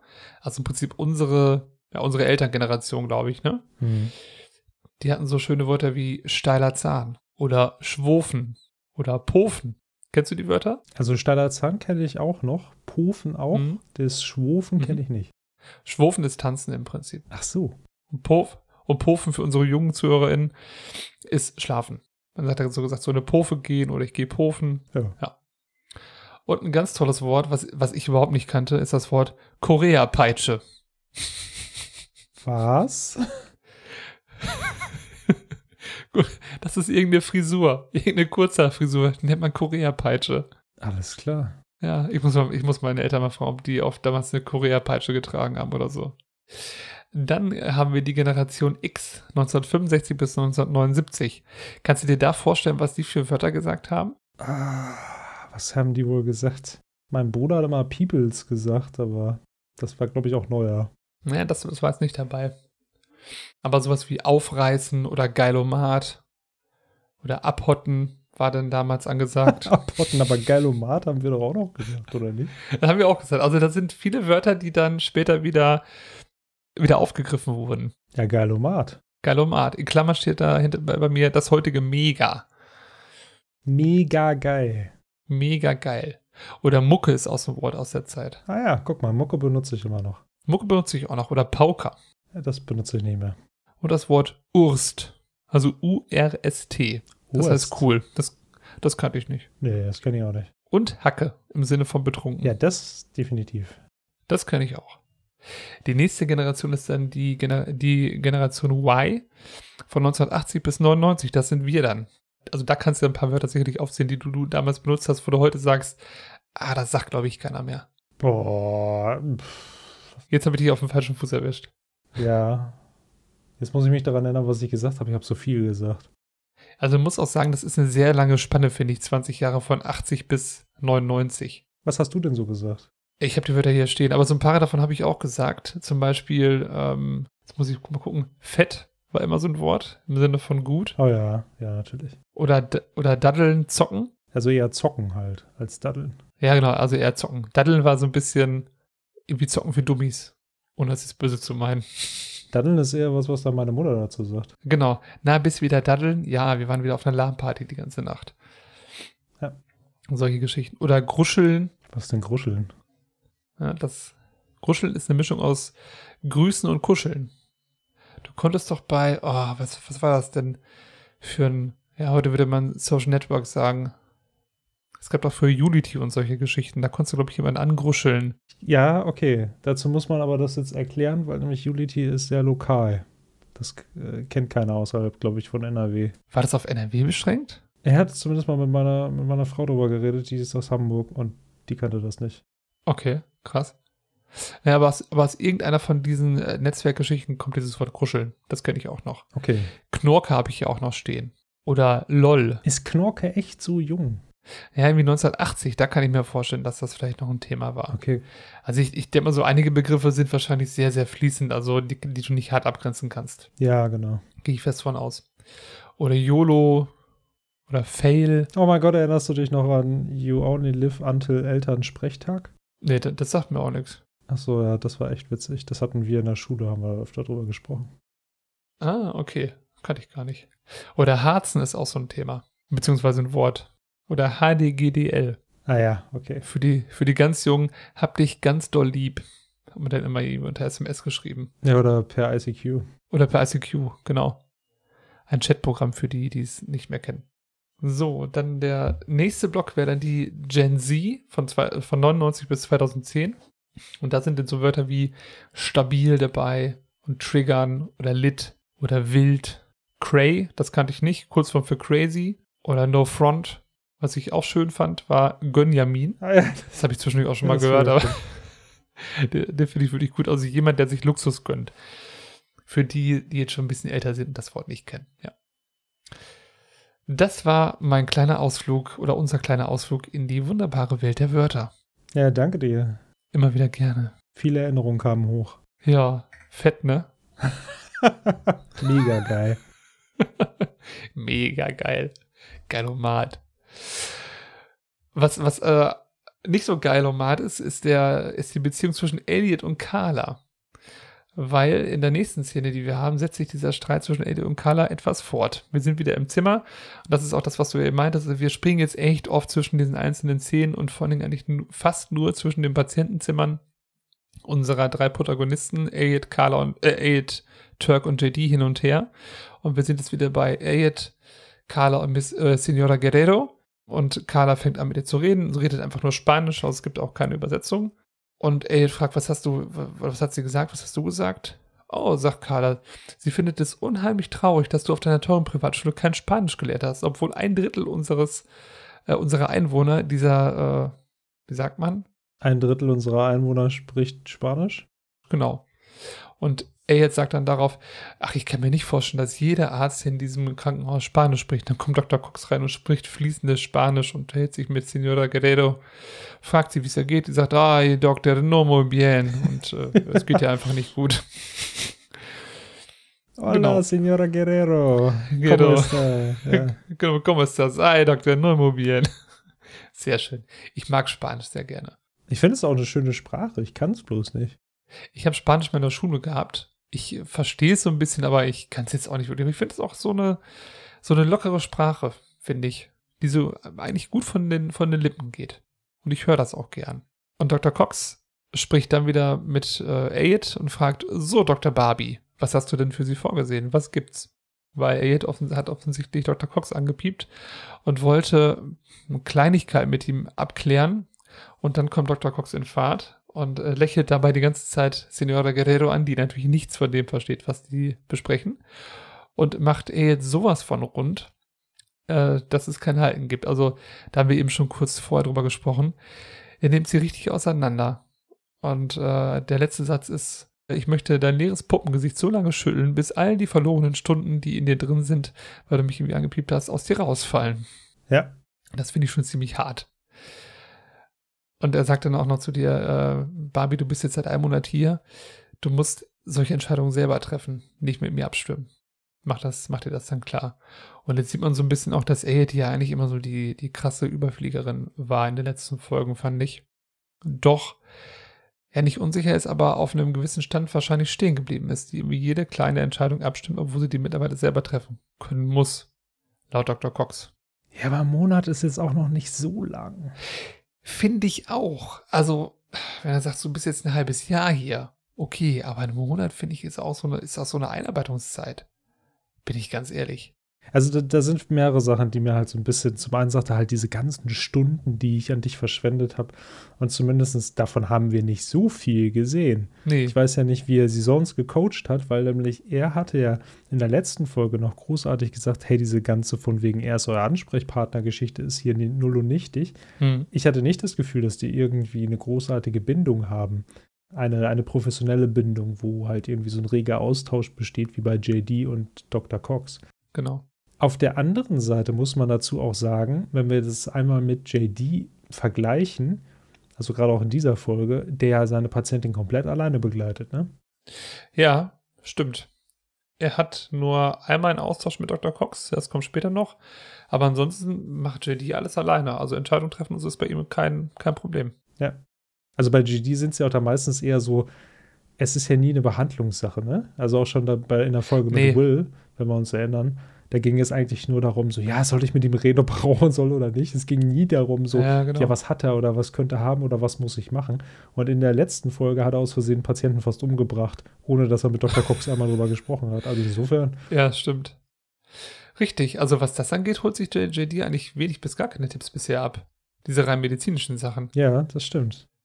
Da fragt er nur einmal Dr. Kelso, das kommt gleich nämlich auch noch. Ja, das fand ich auch ziemlich witzig. Aber bleiben wir noch mal einen Moment hier.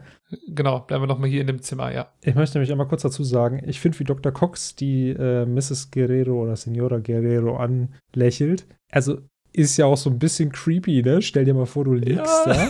Du verstehst ja eh schon nicht, was die sagen. Und der starrt dich halt so in mit diesem, er hat ja immer so, also die Grinsen. Zähne sind ja schon weiß, ne? Siehst du halt auch ordentlich und er Aha. grinst dich an. Und dann denkst du dir so, okay, was ist mit dem nicht richtig? Vielleicht denkt sie dir, okay, du das ja auch, die, die liegt ja auch noch mit ihrer Gebetskette, hält die fest und sagt, ne, ah, ja, ja, ja, ja, ja, ja, ja, sie, sie, sie. Vielleicht möchte sie auch einfach weg. Ja, da würde ich aber auch beten, wenn mich Dr. Cox so anguckt. Ja. Ja. Die andere Sache ist, das ist jetzt ein kleiner Ausflug in andere Gefilde, aber die Patientin hat Lupus. Mhm. So, und jetzt kann ich einmal sagen, was ich gelernt habe in all den Jahren, die ich äh, Serien geguckt habe, die mit Ärzten zu tun hatten. Und zwar von einem sehr bekannten Arzt, dem Dr. House. Dr. House sagt, es ist niemals Lupus. Es ist niemals Lupus. Ich habe acht Staffeln geguckt und es war niemals Lupus, bis auf, glaube ich, eine einzige Folge, Da war es Lupus. wo es dann tatsächlich Lupus war. Er hat jedes Mal mal gesagt, es ist nicht Lupus und es war nicht Lupus. Hm. So. Ich habe absolut keine Ahnung, ob sich das in der wirklichen Welt widerspiegelt übrigens. Das weiß ich auch nicht. Also ich kenne eine Person, die Lupus hat. Ähm, das ist ja so eine Autoimmunerkrankung. Und das kann sich verschieden auswirken. Aber so zu dem, was jetzt später kommt. Also auch da wieder, wenn äh, Ärztinnen oder Ärzte unter unseren HörerInnen sind, vielleicht wisst ihr was dazu, schreibt uns mal eine Mail. Ähm, ich fände es mal ganz interessant, wozu das führen kann, weil das geht ja hier, das sehen wir später noch, offensichtlich um irgendein Blutgerinnsel, das behandelt werden muss und weswegen es ihr schlecht geht. Frage, ob das was damit zu tun hat mit, mit Lupus. Ja.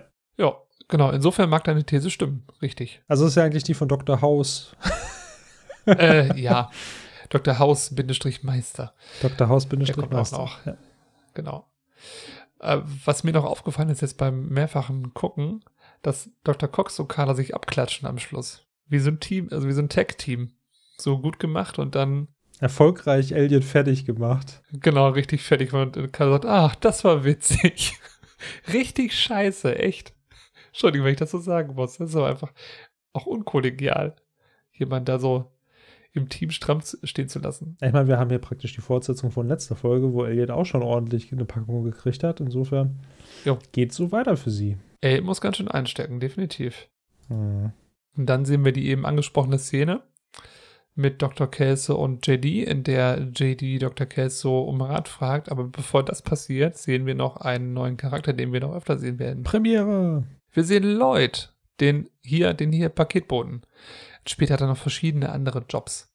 Und ich glaube, du hast mir im Vorfeld schon was zu Lloyd gesagt und auch seinen Namen, seinen Nachnamen. Sag seinen Namen. Lloyd Slavakis oder wie ist das? Slavski. Slavski. Lloyd Slavski. Genau. Lloyd ist ein, später noch ein ziemlich creepiger Typ, finde ich. Sein Vater ist Coleman Slavski. Coleman Slavski. Richtig, haben wir auch schon drüber gesprochen. Wo ich noch gesagt habe, Coleman wäre für mich so ein Nachname irgendwie, aber ich glaube im, im Englischen oder Amerikanischen wahrscheinlich so ein typischer Vorname. Könnte ich mir vorstellen. Das ist halt ein ziemlich, ja, ist schon ein cooler Vorname irgendwie. Coleman. Coleman. Coleman Jr. wäre auch gut. Weißt du denn, wer Lloyd spielt? Nee, das weiß ich tatsächlich nicht. So, Lloyd wird nämlich von Mike Schwartz gespielt. Schwarz. Und Mike Schwartz ist Writer and Co-Executive Producer von Scrubs. Krass. Wir werden im Verlauf der Serie mehrere Charaktere kennenlernen, die tatsächlich von Produktionsmitarbeitern von Scrubs gespielt werden. Und Lloyd ist der Erste, dann auch einer, der regelmäßig auftaucht. Also eigentlich spielt Dr. Kelso oder, ähm, wie ist er nochmal? Ich bin nicht gut mit Namen, das wisst ihr alle. Dr. Kelso? Ja, der Schauspieler von Dr. Kelso. Achso, Ken Jenkins. Ken Jenkins spielte den Chef, aber eigentlich ist Lloyd der Chef Korrekt. im echten Leben. Ja, so in etwa. Wow. Mind blown. Ganz einfach. Ja. Aber was danach passiert, ist dann noch wichtiger, als dass äh, Dr. Kelso Lloyd ein Paket abzeichnet. JD fragt ihn um Rat bei Mrs. Tanner und er sagt, ach, eine goldige alte Lady. Ja, das habe ich ja auch immer zu ihr gesagt. Und dann fällt Dr. Kelso wieder zurück in seine typische Chefarzthaltung. Ich kann Schleimer nicht ausstehen. Lässt JD auch stramm stehen. Naja, Dr. Kelso klärt uns auf, Mrs. Tanner ist öfter da, weil sie öfter Nierenprobleme hat und empfiehlt JD äh, nach einigen, nein, Diskussion jetzt nicht, nach einigen Fragen, dann mit der Dialysetherapie zu beginnen. Während sich Dr. Kelso die Akte von Mrs. Tanner anschaut, nimmt JD Blickkontakt mit dem Hausmeister auf, der einen Flur wischt. Und der Hausmeister gibt uns pantomimisch zu verstehen, was er mit JD machen wird. Er will ihn nämlich fangen, schütteln, ihm den Kopf abreißen, auf den Besenstiel aufstecken und dann damit äh, wie eine Fahne durch die Gegend schwenken laufen. Und dann fragt JD nur so mit den Lippen, warum? Bin ich so richtig verzweifelt und der steht da und zuckt mit den Schultern. Hm. Man weiß es nicht. Und hier ist es wieder so der, der Fall. Während er das macht, habe ich mich auch kurz gefragt, da rennen doch Leute um ihn drumherum. Warum fällt das keinem auf? Oder Dr. Kelsey guckt auch später einfach durch ihn hindurch. Also hier ist es ja auch noch so, das hatten wir ja vorher in der, in der ersten Folge schon mal gesagt, dass man ja ursprünglich mal geplant hatte, dass der Hausmeister nur ein Hirngespinst von JD ist. Das würde dann hier wieder passen. Jetzt im Nachhinein frage ich mich wirklich, warum ist das eigentlich so, dass, es, dass keiner sieht, dass er ihn würgen will und ihm den Kopf abreißen möchte? Na gut, aber da weißt du ja auch nicht, was dahinter steckt. Also ich würde tatsächlich, wenn jetzt irgendwie, nehmen wir mal an, da wären jetzt zwei Kollegen von mir und der stehen sich gegenüber und machen sich Gesten, während der eine was mit dem anderen checkt, da würde ich jetzt auch nicht zwangsweise. Was willst du denn da machen? Ja, okay, da hast du natürlich recht, das stimmt. Du weißt ja nicht, worüber die gerade reden. So kann auch irgendwie, vielleicht teilen die die letzten News über Game of Thrones pantomimisch oder. das stimmt, das wäre auch richtig. Das würde auch gut passen. Vielleicht äh, geht die Gestik ja sogar gegen Dr. Kelso, wer weiß. Das stimmt, richtig. Aber nichtsdestotrotz ähm, passt das dann ja wirklich sehr gut. Das haben sie hier gut mit eingebaut. Auch, dass Dr. Kelso hinschaut und er wischt weiter, ne, weil der Chef schaut, aber eigentlich schaut Dr. Kelso ja durch ihn hindurch. So gesehen. Oder was war ja der ursprüngliche eventuelle Plan? Das ist smart gemacht. Das ist dann so eine Sache, wo man später zurückgehen könnte, wenn sie sich dafür entschieden hätten und sagen: Ach so, deswegen, da hat keiner mit ihm geredet und Ja. keiner gesehen, ja. Das ist immer mega geil, wenn du dann mit so einem Wissen die alten Folgen nochmal siehst und dann genau hinguckst. Das macht echt gerade so wirklich Spaß, wenn du diese ganzen Kleinigkeiten dann noch rausfindest beim nochmal gucken. Ja, da haben wir ja ganz viel Glück, dass wir jetzt hier gerade so viel Spaß haben können. Richtig, genau. Kann ich kurz einmal einhaken, bevor du weitermachst? Achso, ja klar, gerne. Weil Dr. Kelso sagt ja, ich kann Schleimer nicht ausstehen, Junge. Und im Englischen das Pendant, nobody likes a brown nose, son. Also, ne? Von wegen Mhm. die Nase hinten So, an den Arsch. no Ähm, one likes the brown nose, ist auch gut. da habe ich bei der ganzen Sache gedacht, was ist denn mit Dr. Statman? Er fand ihn nicht zwangsweise gut, aber er fand schon nicht schlecht, dass der da um ihn rumscharwenzelte. Ach, du meinst wegen der brown nose? Ja, stimmt. Ja, weil der ganz schön der Schleimer Klar. ist halt. Richtig, aber ich glaube, Dr. Kelsey macht auch einen gewissen Charakterwandel durch eventuell. Nein. Das stimmt Das tatsächlich, also das macht er tatsächlich, aber das ist ja noch ein bisschen weiter weg. Das kommt später. Nee, das war jetzt hier auch ein Scherz. Achso. Ja. Ich, ich, ich glaube, das ist so ein, so ein Teil der Serie, den hat man einfach rausgeschnitten. Das, das ist dann einfach so. Kommt Dr. Statman gar nicht mehr vor? Doch, klar. Also er kommt sehr sporadisch vor. Aber ich weiß auch gar nicht, ob er in den späteren Staffeln überhaupt noch mal eine Rolle Ja, spielt. das weiß ich halt auch nicht mehr. also in der ersten kommt er noch mal hier in, in ein paar Folgen vor. Das ist, das ist schon so. Mhm. So, und dann gehen Dr. Kelso und JD in das Zimmer von Mrs. Teller und sagt, aber wissen Sie, was Sie zuerst machen werden, Dr. Dorian? Was denn? Sie suchen. Sie ist nämlich ausgebüxt und hat ein kleines Schild hinterlassen, auf dem steht, ich bin in den Park gegangen. Dam, Und dann sieht man den. Tag drauf von JD, wie Mrs. Tanner aus dem Hochsicherheitsgefängnis ausbricht.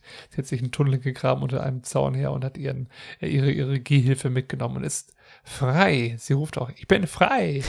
So eine verrückte alte Lady.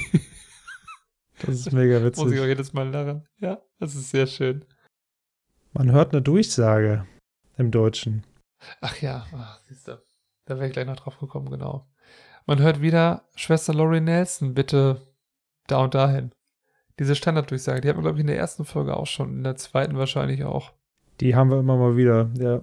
Ja, immer so im Hintergrund. Mhm. Hier, hier hört man sie sehr deutlich, finde ich. Das ist mir auch diesmal sofort aufgefallen.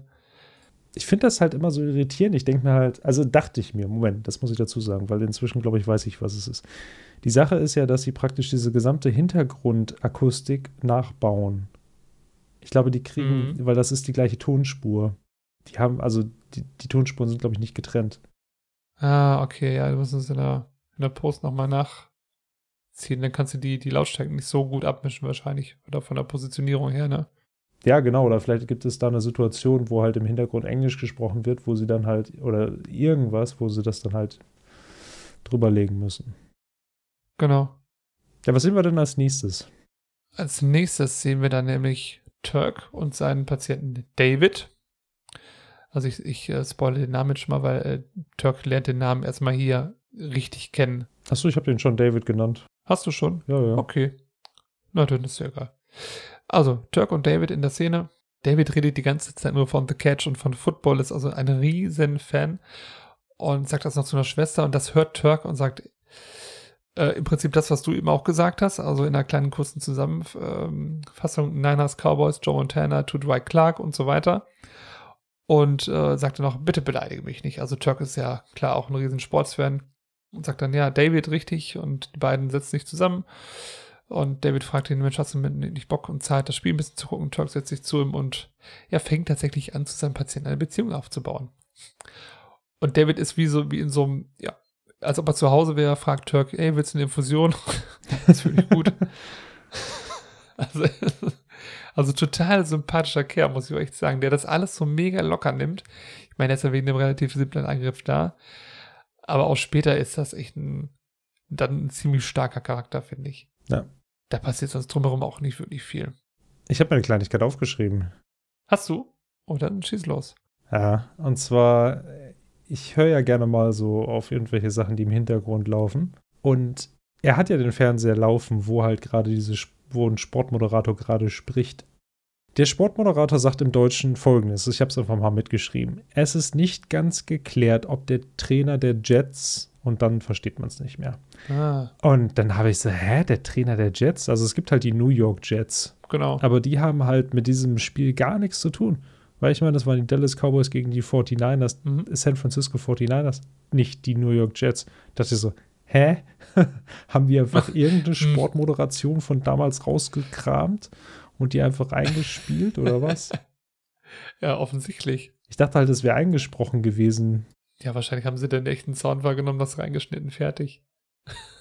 Du hast ja im Prinzip die ganze Zeit das Hintergrundgeräusch, ergo macht es dann halt am meisten Sinn, wenn du vielleicht irgendwie eine echte Sportmoderation hast. Hatten sie da nur eine, hm. wo gerade über die, über die New York Jets geredet wurde? Offensichtlich. Ja. oder, oder der Zeitplan war zu eng. Die mussten irgendeine nehmen, die gerade da war. Das kann passieren. Es muss schnell gehen. Ja, eine Riesenparty, tatsächlich. Oh, das ist aber eine super Umleitung, ja. Nämlich in der nächsten ja, ne? Szene sehen wir eine Riesenparty. JD hat es in den Park geschafft und Mrs. Tanner ist schon da mit ihrer gesamten Familie. Sie haben dort ein riesiges Picknick aufgebaut mit Kuchen und mit Sandwiches und allem möglichen oh. Kram, lauter Ballons und wie JD auch feststellt, mit Brownies. Und sie feiern dort nämlich den Geburtstag der kleinen Samantha, das ist die Enkelin von Mrs. Tanner also im Prinzip schon alles Wichtige gesagt. Ähm, JD sagt, ja, was, was machen Sie und so weiter. Und sie so, ja, hier ist der Geburtstag der Kleinen und so weiter. Und er findet es da eigentlich auch ganz nett geschmückt und alles und lässt sie dann feiern und ist genau. einfach dabei. Er ist halt sehr einfühlsam. Es gibt jetzt keinen Akku, also zwar geht es ihr nicht gut, aber ich meine, das ist jetzt auch ein sehr glücklicher Moment und den will er dann auch nicht unterbrechen. Genau. Was auch irgendwie wieder zu ihm passt, ne? Weil müsste er ja irgendwie, ja. müsste unangenehm sein, das möchte auch nicht, aber ist gleichzeitig auch sehr mitfühlen, finde ich super. JD ist halt so ein unfassbar empathischer Mensch. Das, das ist, das ist so eher einfach. Ja. Auch was dann später noch kommt. Das ist halt einfach eher. Ist dir mal diese, die Größe der Torte aufgefallen? Ja, das ist riesig diese Torte riesige ist. Torte. Also dafür, dass ja, die kleine unfassbar. Samantha, wie alt ist die? Fünf wird die, glaube ich. Ach so, deswegen fünf Kerzen. Das ergibt Sinn. Das ergibt verdammt viel Sinn, tatsächlich. Ja, oh also. Mann, wir achten auf die Details, das merkt ihr. Ja, schon. wir achten auf die Details. Das ist, sie hat da eine riesige Torte, so eine riesige Sahnetorte oben mit Fondant drauf jo. und mit allen möglichen oh. Verzierungen und hm. hast du nicht gesehen. Das ist richtig gut. Und dann dachte ich auch so, so eine riesige Torte für wie viele Personen? Wir sehen jetzt, glaube ich, gerade mal mit Samantha irgendwie sieben Personen. Ja, aber Hauptsache es ist groß. Die haben wahrscheinlich auch richtig Hunger. So. Stimmt. Die können ja nicht, stell dir mal vor, was haben die denn da sonst, abgesehen von diesen Millionen von Sandwiches, die da rumliegen, den Brownies, die es anscheinend gibt und so. Ja. Und die Sandwiches sehen auch sehr, sehr lecker aus. Oh ja, es sieht alles sehr lecker aus, ehrlich gesagt. Und sie haben da so Seifenblasen. Oh, ich krieg mega Hunger gerade. Machen da so, das ist echt einfach nur nett. So. Das ist ein, echt ein schöner Geburtstag im Park. Ja. Ist dir eigentlich mal aufgefallen, dass, wenn die Szene beginnt, jemand seinen Hund durch den Park trägt? Äh, nö, jetzt nicht so direkt. Ganz zu Anfang. Da, da trägt jemand seine, ich glaube, so eine kleine Bulldogge über der Schulter, hinter JD. Heilige Mutter Gottes, ist das eine riesige Bulldogge, die ist ja gar nicht so klein. Nee, und warum? Warum tut man das? Als ob das so ein Set-Mitarbeiter wäre, der einfach einen Hund durch die Gegend schleppt, weil er irgendwo anders hin muss. Man weiß es ja nicht. Vielleicht war es ein toter Hund, so wie Rowdy. Oh mein Gott. Aber nein, wahrscheinlich, also es gibt tatsächlich, es gibt tatsächlich, war vielleicht da sogar gute Gründe für. Einer der Gründe könnte tatsächlich sein, wenn dort andere Hunde sind. Okay, das ist kein guter Grund. Ach so, damit die nicht aufeinander losgehen. Vielleicht hat er. Vielleicht auch ein neuartiges Fitnessprogramm. Stimmt. Ich meine, der Mann, der ihn trägt, sieht auch trainiert aus. Ne? Vielleicht nutzt er jede Chance, um Ja. mal so ein bisschen zu liften. Und der Hund ist jetzt nicht so klein im Vergleich zum Mann. Stimmt. Pump and Pups. Ja, genau. Ja. das ist geil. Sofort Das wäre ein patentieren geiles lassen. Programm, ne? Ja. Wir tun Pump and Pups. You start with the Chihuahua and then go over to the Bulldog. ja. Da brauchst du aber auch zwei, so für, jeder, für jeden Arm. Eine. Richtig, für die Hand. Und die haben dann auch so das Gewicht drauf, drauf in das Fell rasiert und solche Geschichten. Ja. Hast du noch was zu der Szene oder wollen wir weiter springen? Nö, eigentlich nicht. Eigentlich nicht. Ich jetzt, jetzt gerade habe ich nur Angst, dass uns irgendwie Peter anschreibt oder sowas. Was will denn Peter von uns? Hahaha. äh, wir sind dann wieder bei Age und Carla, glaube ich. Also, das ist das, was wir sagten. Das geht jetzt hier los. Diese Szene ging eben von 7,54 bis 8,21. Wir springen in Sekundentakt hin und her. Ja, aber diese Szene ist ja noch verhältnismäßig lang. Also der nächste ist tatsächlich wirklich, also Elliot und Carla sind bei Mrs. Guerrero ähm, und im Prinzip versucht Elliot einfach nur ein bisschen eine Bindung aufzubauen. Elliot fragt jetzt einfach Carla, ob das, was sie macht, da eine gute Idee ist. Ja, genau. Das ist so ein bisschen jetzt so ein Hin und Her so, ne? Und dann fragt sie aber auch Carla, wie sie ihr auf Spanisch sagen kann, dass die Sachen gut verlaufen, ne? Und dann ähm, sagt Carla ihr Esther progresando muy bien. Mhm. Wenn sie das sagt, dann versteht sie und dann sagt die Mrs. Guerrero äh, gracias oder irgendwie sowas. Und Mhm, genau. Daraufhin sagt sie, äh, sagt sie, Mensch, hat geklappt, super und ist happy. Und wir springen auch schon direkt weiter. Hast du irgendwas zu der Szene oder? Nö, also ich habe mir aufgeschrieben, dass ähm, Elliot sich was von Carla annimmt und dass die beiden so ein bisschen miteinander klarkommen. So werde ich es mal nennen. Das ist ganz schön. Also das, das entwickelt sich hier langsam. Es geht auch das erste Mal um etwas, was nicht arbeitsbezogen ist, was einfach nur eine nette Interaktion mit dem Patienten ist. Ne? Genau, Und Das, richtig. das, das, da legt ja auch Carla durchaus viel Wert drauf. Es sei denn, es ist Dr. Cox, der halt Patienten eigentlich nicht so gut behandelt. In der Nein, Regel, ne? ja. wie ein Stück Dreck. ja, ist schon irgendwie. Ja, schon oft. Ja, schon ziemlich hart Ja. teilweise. Harter Arzt, genau. So, dann springen wir mal ein bisschen weiter, weil sonst wird die Folge vier Stunden lang. Ich glaube auch. Der gute Turk schiebt David. David sieht ein bisschen mit, also nicht mitgenommen aus, aber so ein bisschen, ob er Angst hat. Und Turk sagt, hey, du musst keine Angst haben. Anscheinend sind wir hier auf dem Weg zu einer Operation und das wird ganz gefährlich oder so. Nein, sind wir doch Nein. nicht. Und zwar machen die beiden etwas abgefahrenes, was Sportliches, ja. Und zwar äh, sitzt nämlich, der David sitzt in einem Rollstuhl und er wird von Turk durch den Flur durchgeschubst und zwar in so, ich weiß gar nicht, was das sind, sind so Behälter rein. Ich habe keine Ahnung. Bei mir steht hier, was sind das für blaue Pömpel? Das, das kommt mir halt irgendwie so schon bekannt vor. Mir irgendwie gar nicht. Das Okay. sind irgendwelche Tubes, die sind ja leer, ne? Genau, das sind irgendwie so große Pömpel. Auf jeden Fall im Prinzip der Gedanke ist so, dass David ist die Bowlingkugel. Ja. Turk macht auch so eine, macht auch so eine, so eine Handbewegung. Ja, ja, wie wenn er die Kugel wegschmeißt, ne? Dann geht es halt in diese Recyclingbehälter da rein irgendwie. Ah ja, das ist das Zeichen, ne? Stimmt. Vielleicht kommen da Körperteile rein oder so, die recycelt werden. Ja, ich hoffe, da waren keine drin. Ich hoffe es auch nicht. Besser nicht. Okay. Auf jeden Fall wird gebohlt. Ja, alle haben wahnsinnig Spaß und es läuft auch, glaube ich, noch irgendein Song, irgendwie ein bisschen Musik. Ich habe aber vergessen, mir aufzuschreiben, was läuft. Ah, den versteht man aber auch schwer. Ja, das ist nur so ein bisschen Hintergrundmusik eigentlich. So eine gute Stimmungsmusik. Ja. Und dann haben wir da Turk, hat seinen ersten Siegestanz, habe ich mir aufgeschrieben. Ja, richtig. Turk freut sich. Also er tanzt ja immer mal wieder viel und da ist ein Siegestanz. Ja. Turk tanzt viel in der Folge. Er macht Aerobic, tanzt. Also er geht ja über von dieser Aerobic ins Tanzen. Dann ist hier der Tanz. Das war's.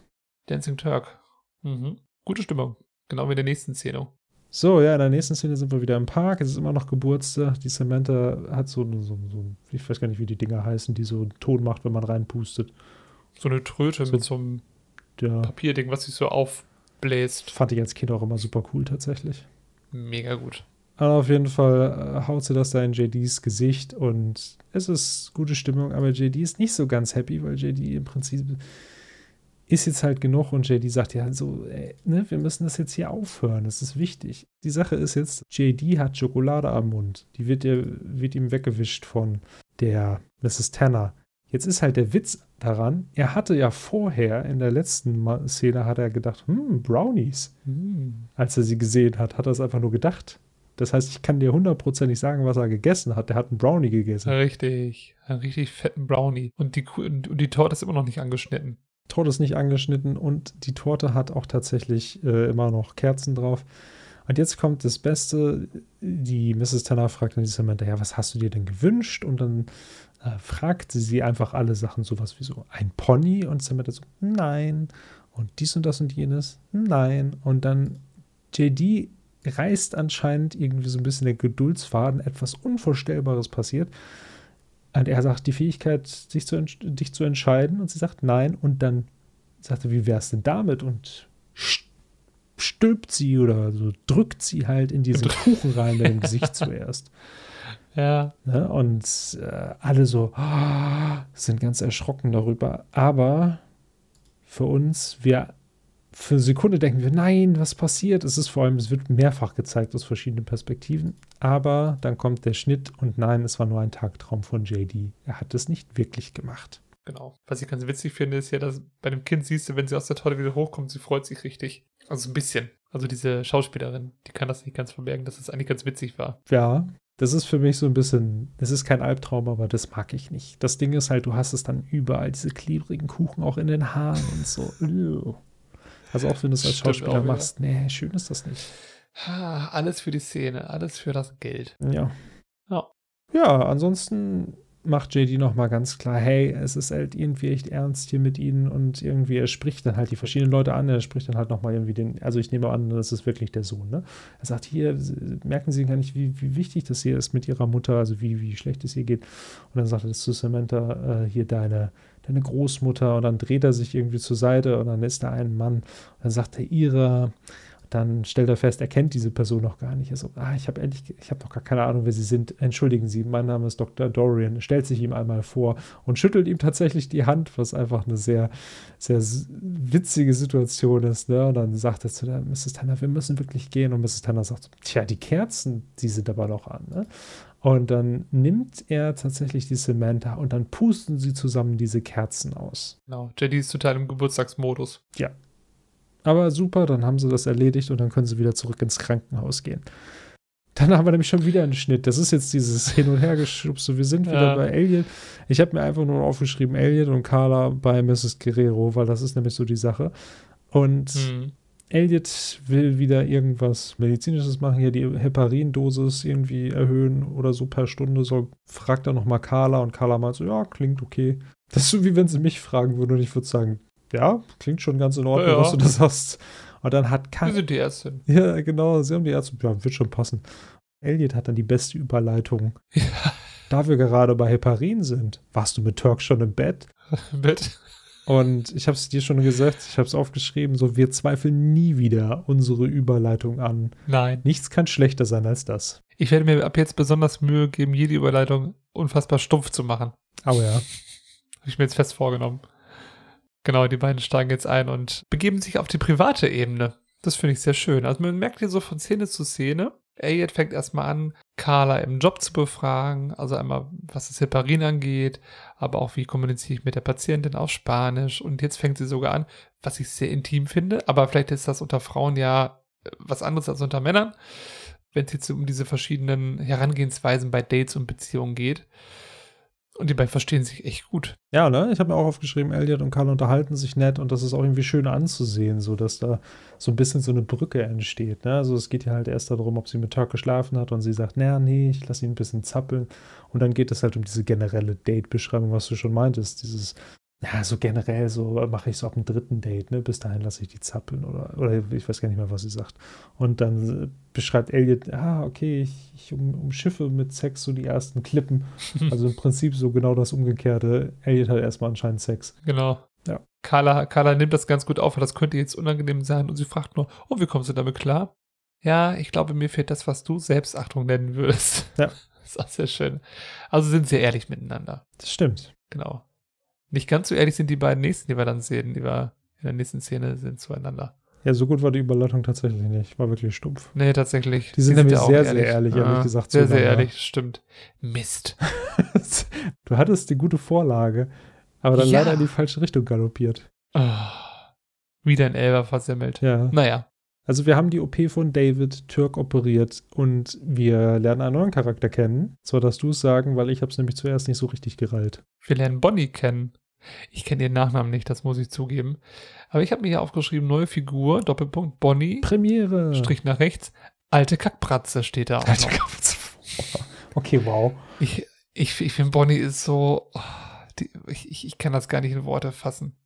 Ich finde die so schlimm. Also, das ist ein cooler Charakter in der Serie, weil das ist so den, also hier wird der Grundstein für den ewigen Konkurrenzkampf zwischen Turk und Bonnie gelegt.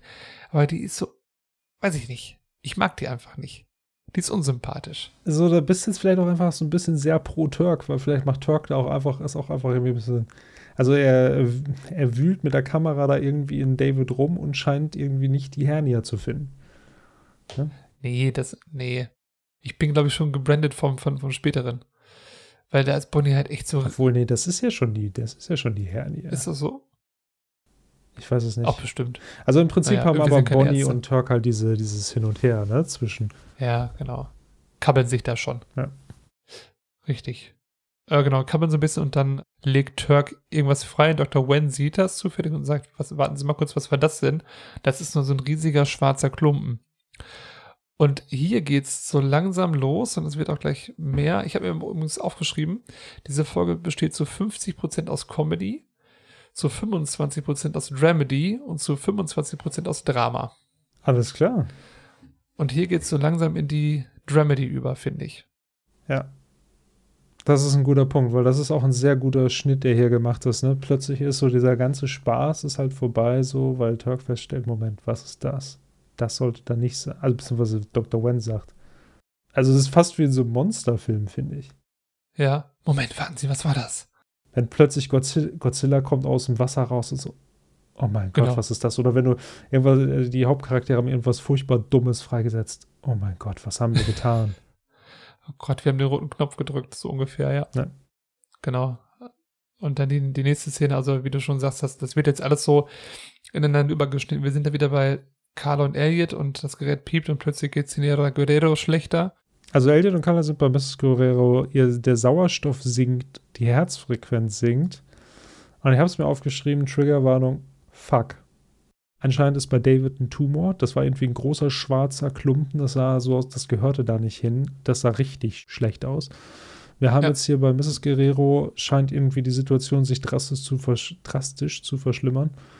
Und jetzt kommt die nächste Sache, Ja. wo wir eigentlich denken, dass bei Mrs. Tanner eigentlich die Sache schon relativ klar war, dass sie nicht so generell gut läuft. Erklärt JD ihr, also wir haben einen Schnitt zu JD und Mrs. Tanner, erklärt ihr, dass ihre Nieren nicht auf die Medikamente ansprechen, dass Dialyse der nächste Schritt wäre. Mrs. Tanner sagt, na, ich mag die Dialyse nicht. Er so, naja, wir haben halt keine andere Wahl. Und dann sagt sie, doch, ich habe eine andere Wahl. Ich glaube, ich möchte halt sterben. Mhm. Das ist für JD echt so ein Schlag in die Magengrube, beziehungsweise es ist so, als ob ihm ein Haufen Ziegelstein auf den Kopf fällt. Die Serie zeigt uns das dann sehr, sehr plastisch, indem Lloyd wieder reinkommt und äh, sagt, eine Ladung Ziegelsteine für Dr. Dorian. Und er wird von diesen Ziegelsteinen erschlagen. Das meinte ich hier mit Remedy. Wir haben diesen äh, schon krassen Moment, wo sie einfach sagt, nein, ich möchte sterben und gleichzeitig wieder bei diesem komödiantischen Aspekt dann mit JD und Lloyd. Er signiert, er signiert, also Lloyd hat da diese, dieses Formular, er signiert das Formular. Lloyd guckt nach oben, nickt, die Ziegelsteine fallen runter auf JD. JD liegt am Boden. Lloyd stellt sich hin und sagt, könnte ich noch mal bitte den Stift wieder haben? Eine, ein Arm von wichtig. JD wird ra ragt raus aus den Steinen und hält ihm den Stift hin. Danke. Genau. Was hier ganz witzig ist, wenn man genau darauf achtet, sieht man, dass JD nochmal kurz nach oben guckt und zuckt, bevor diese Steine wirklich runterfallen. Ich nehme an, dass diese Steine, äh, nee, gut, er guckt nicht nach oben, aber er zuckt so ein bisschen. Er geht weil, so ein bisschen zur Seite äh, schon, ja. Genau, Zach Braff weiß das ja.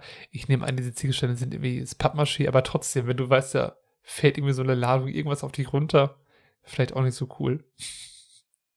Zuckt man schon mal ein bisschen zusammen. Ich glaube tatsächlich, also du bist auf dem richtigen, auf der richtigen Fährte.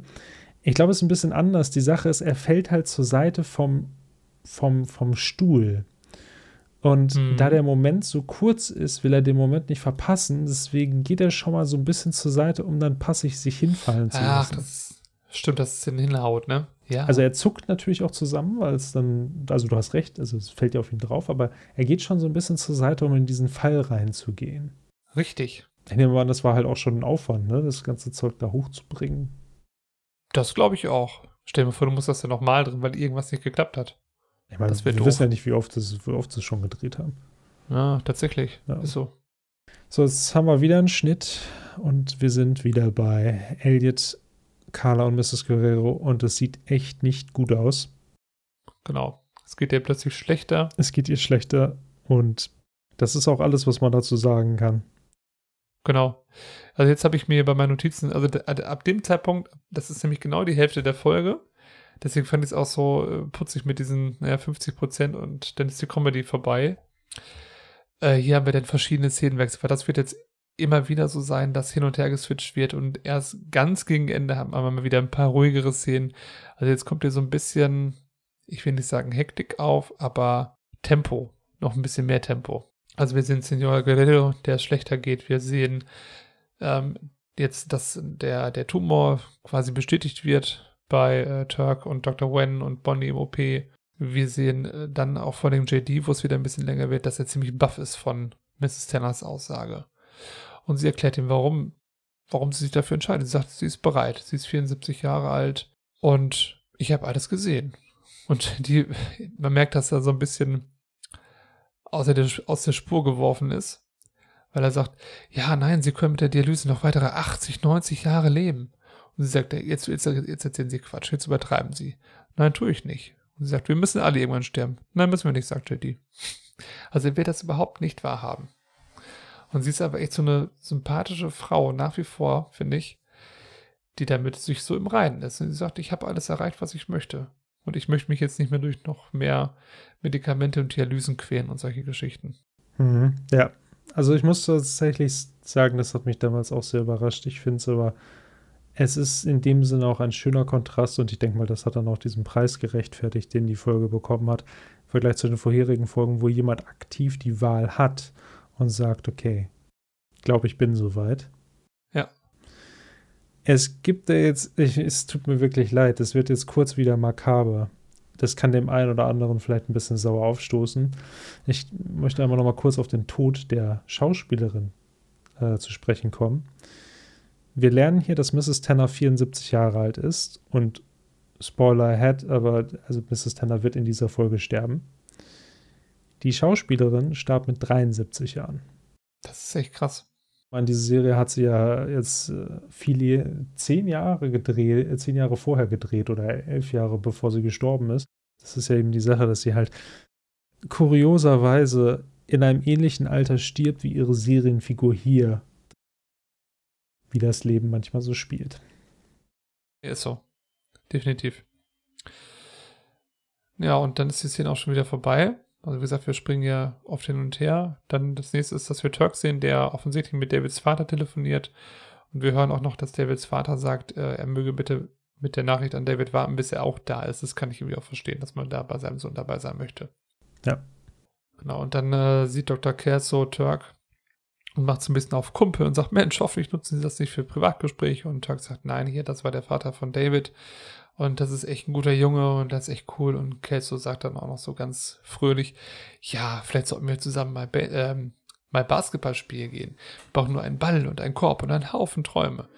Und Turk versteht das nicht so ganz. Und Dr. Kelso spricht weiter, oder wir, wir schieben einfach unsere Patienten hier als Bowlingkugel durch das Krankenhaus. Und äh, naja, er, Turk kriegt so einen kleinen Anlauf für seinen, für seinen Bowling-Versuch. Ich habe bis dahin beim ersten Mal gucken immer gedacht, dass das dass das irgendwie so ein Art Tagtraum von Turk gewesen wäre, aber offensichtlich hat er ihn wirklich als Bowlingkugel durch das Krankenhaus geschoben. Ganz, ganz einfach.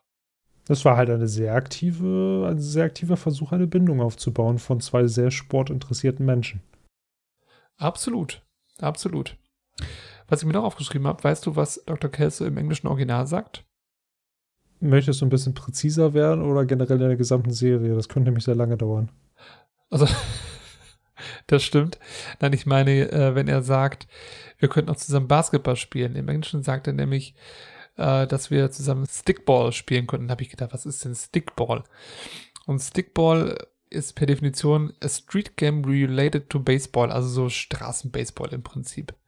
Und ich denke, man hat einfach Basketball genommen in der deutschen Synchro, damit es auch wirklich jeder kennt.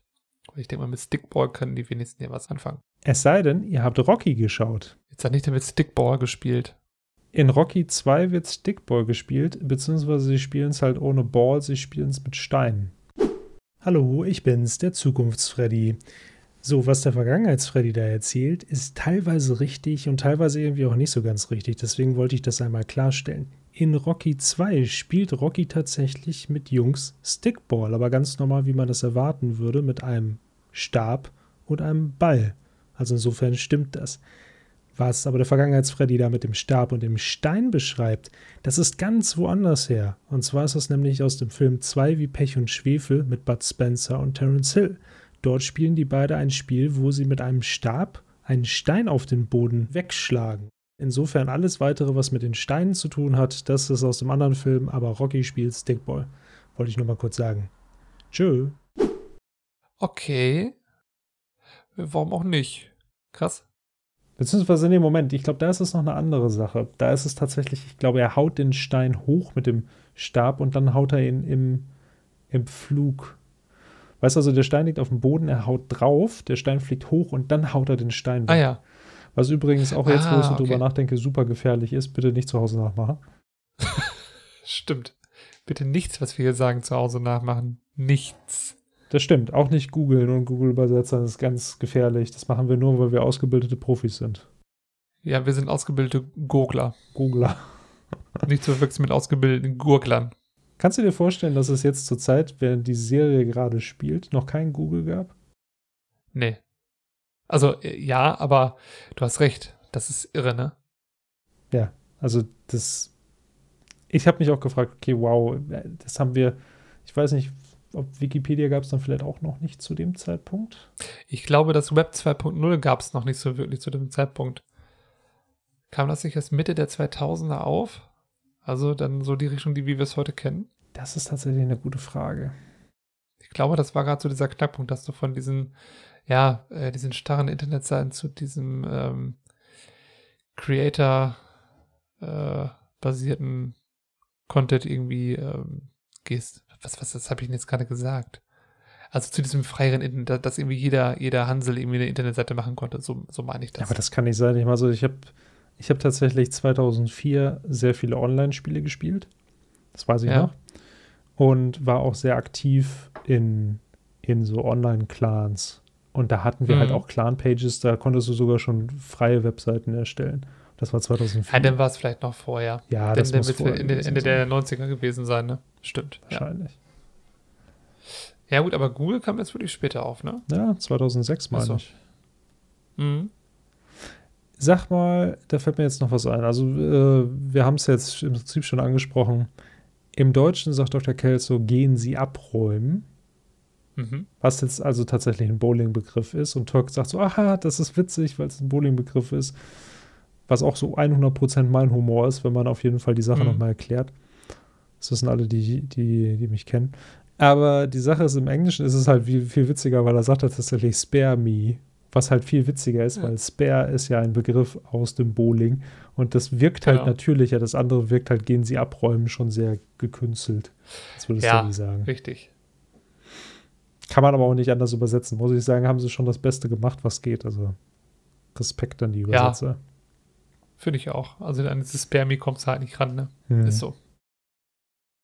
Und eine Sache, die mir noch im Gedächtnis geblieben ist, Zitat von Dr. Kelso, was ich einfach mal so wiedergeben möchte. Junger Mann, die Patienten brauchen keine Freunde. Sie brauchen einen Arzt. Ja, das steht bei mir hier auch. da muss ich sagen, er hat nicht Unrecht. Ja, dieses dazwischen muss man sich bewegen, finde ich. Ne? Also eine gewisse Empathie würde ich von einem Arzt oder einer Ärztin erwarten, aber so wie Turk hier sich würde ich denn, muss man sagen, mit dem Heimtag mit ihm zu beschäftigen oder so eine krasse Bindung aufzubauen, das kann wahrscheinlich auch gefährlich werden. Siehe JD in der Folge mit Will. Also, dass man sich zu sehr reinhängt einfach oder zu befangen ist hinterher. Ja. Also ich denke halt auch, dass es, es muss mehr sein als das, was, was, was die Chirurgen am Anfang der Folge zeigen.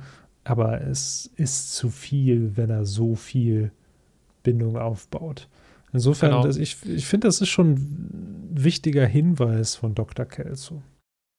Absolut. Ich glaube, zum Schluss macht Stark eigentlich auch so, wie es, wie man es gut machen kann. Ja, das stimmt.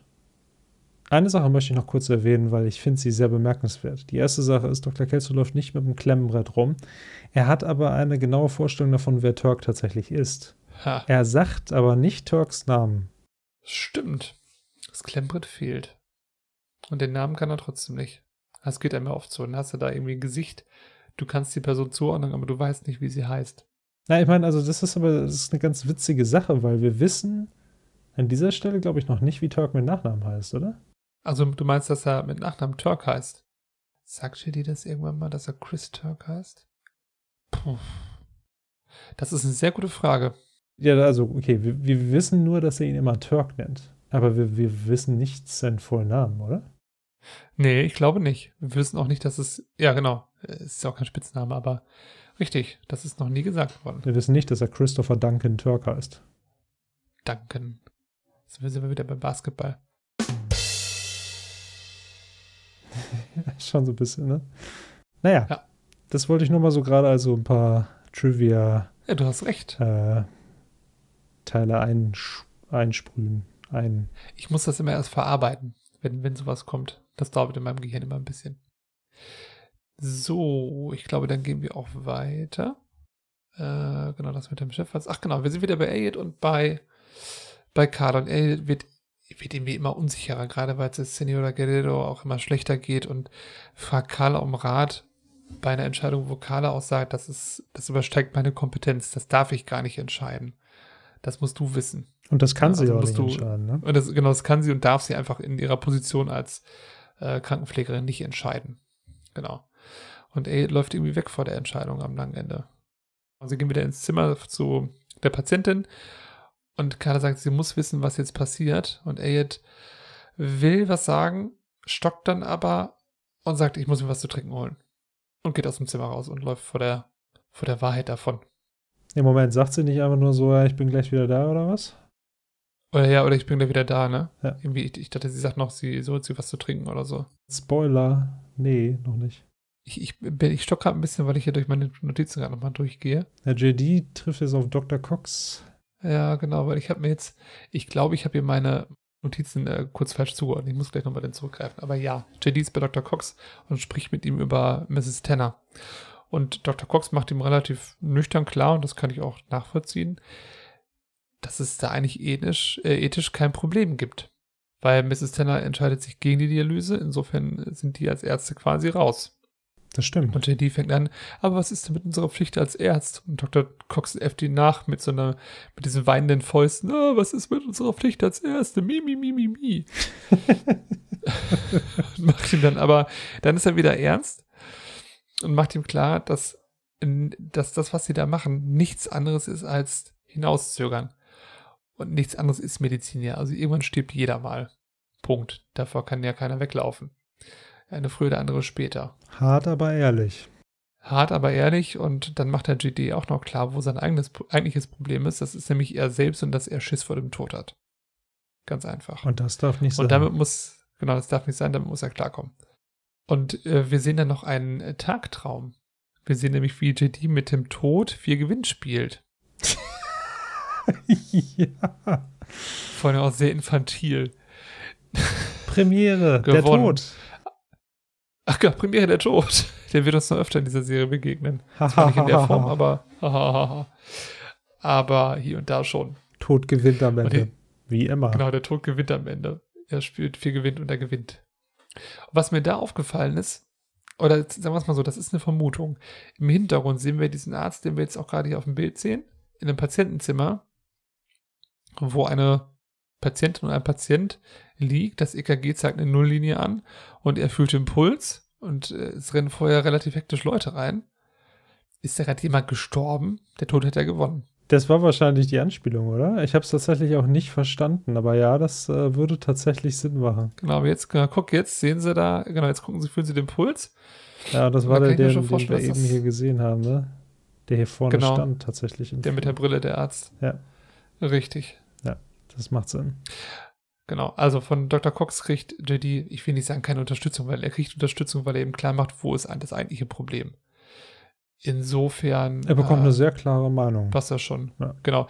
Und im Deutschen sagt er hinterher, äh, kannst du nochmal spulen? Äh, jetzt muss ich mal kurz gucken. Bin sofort da. Bin fast da. Großartiges Star Wars-Zitat. Stimmt.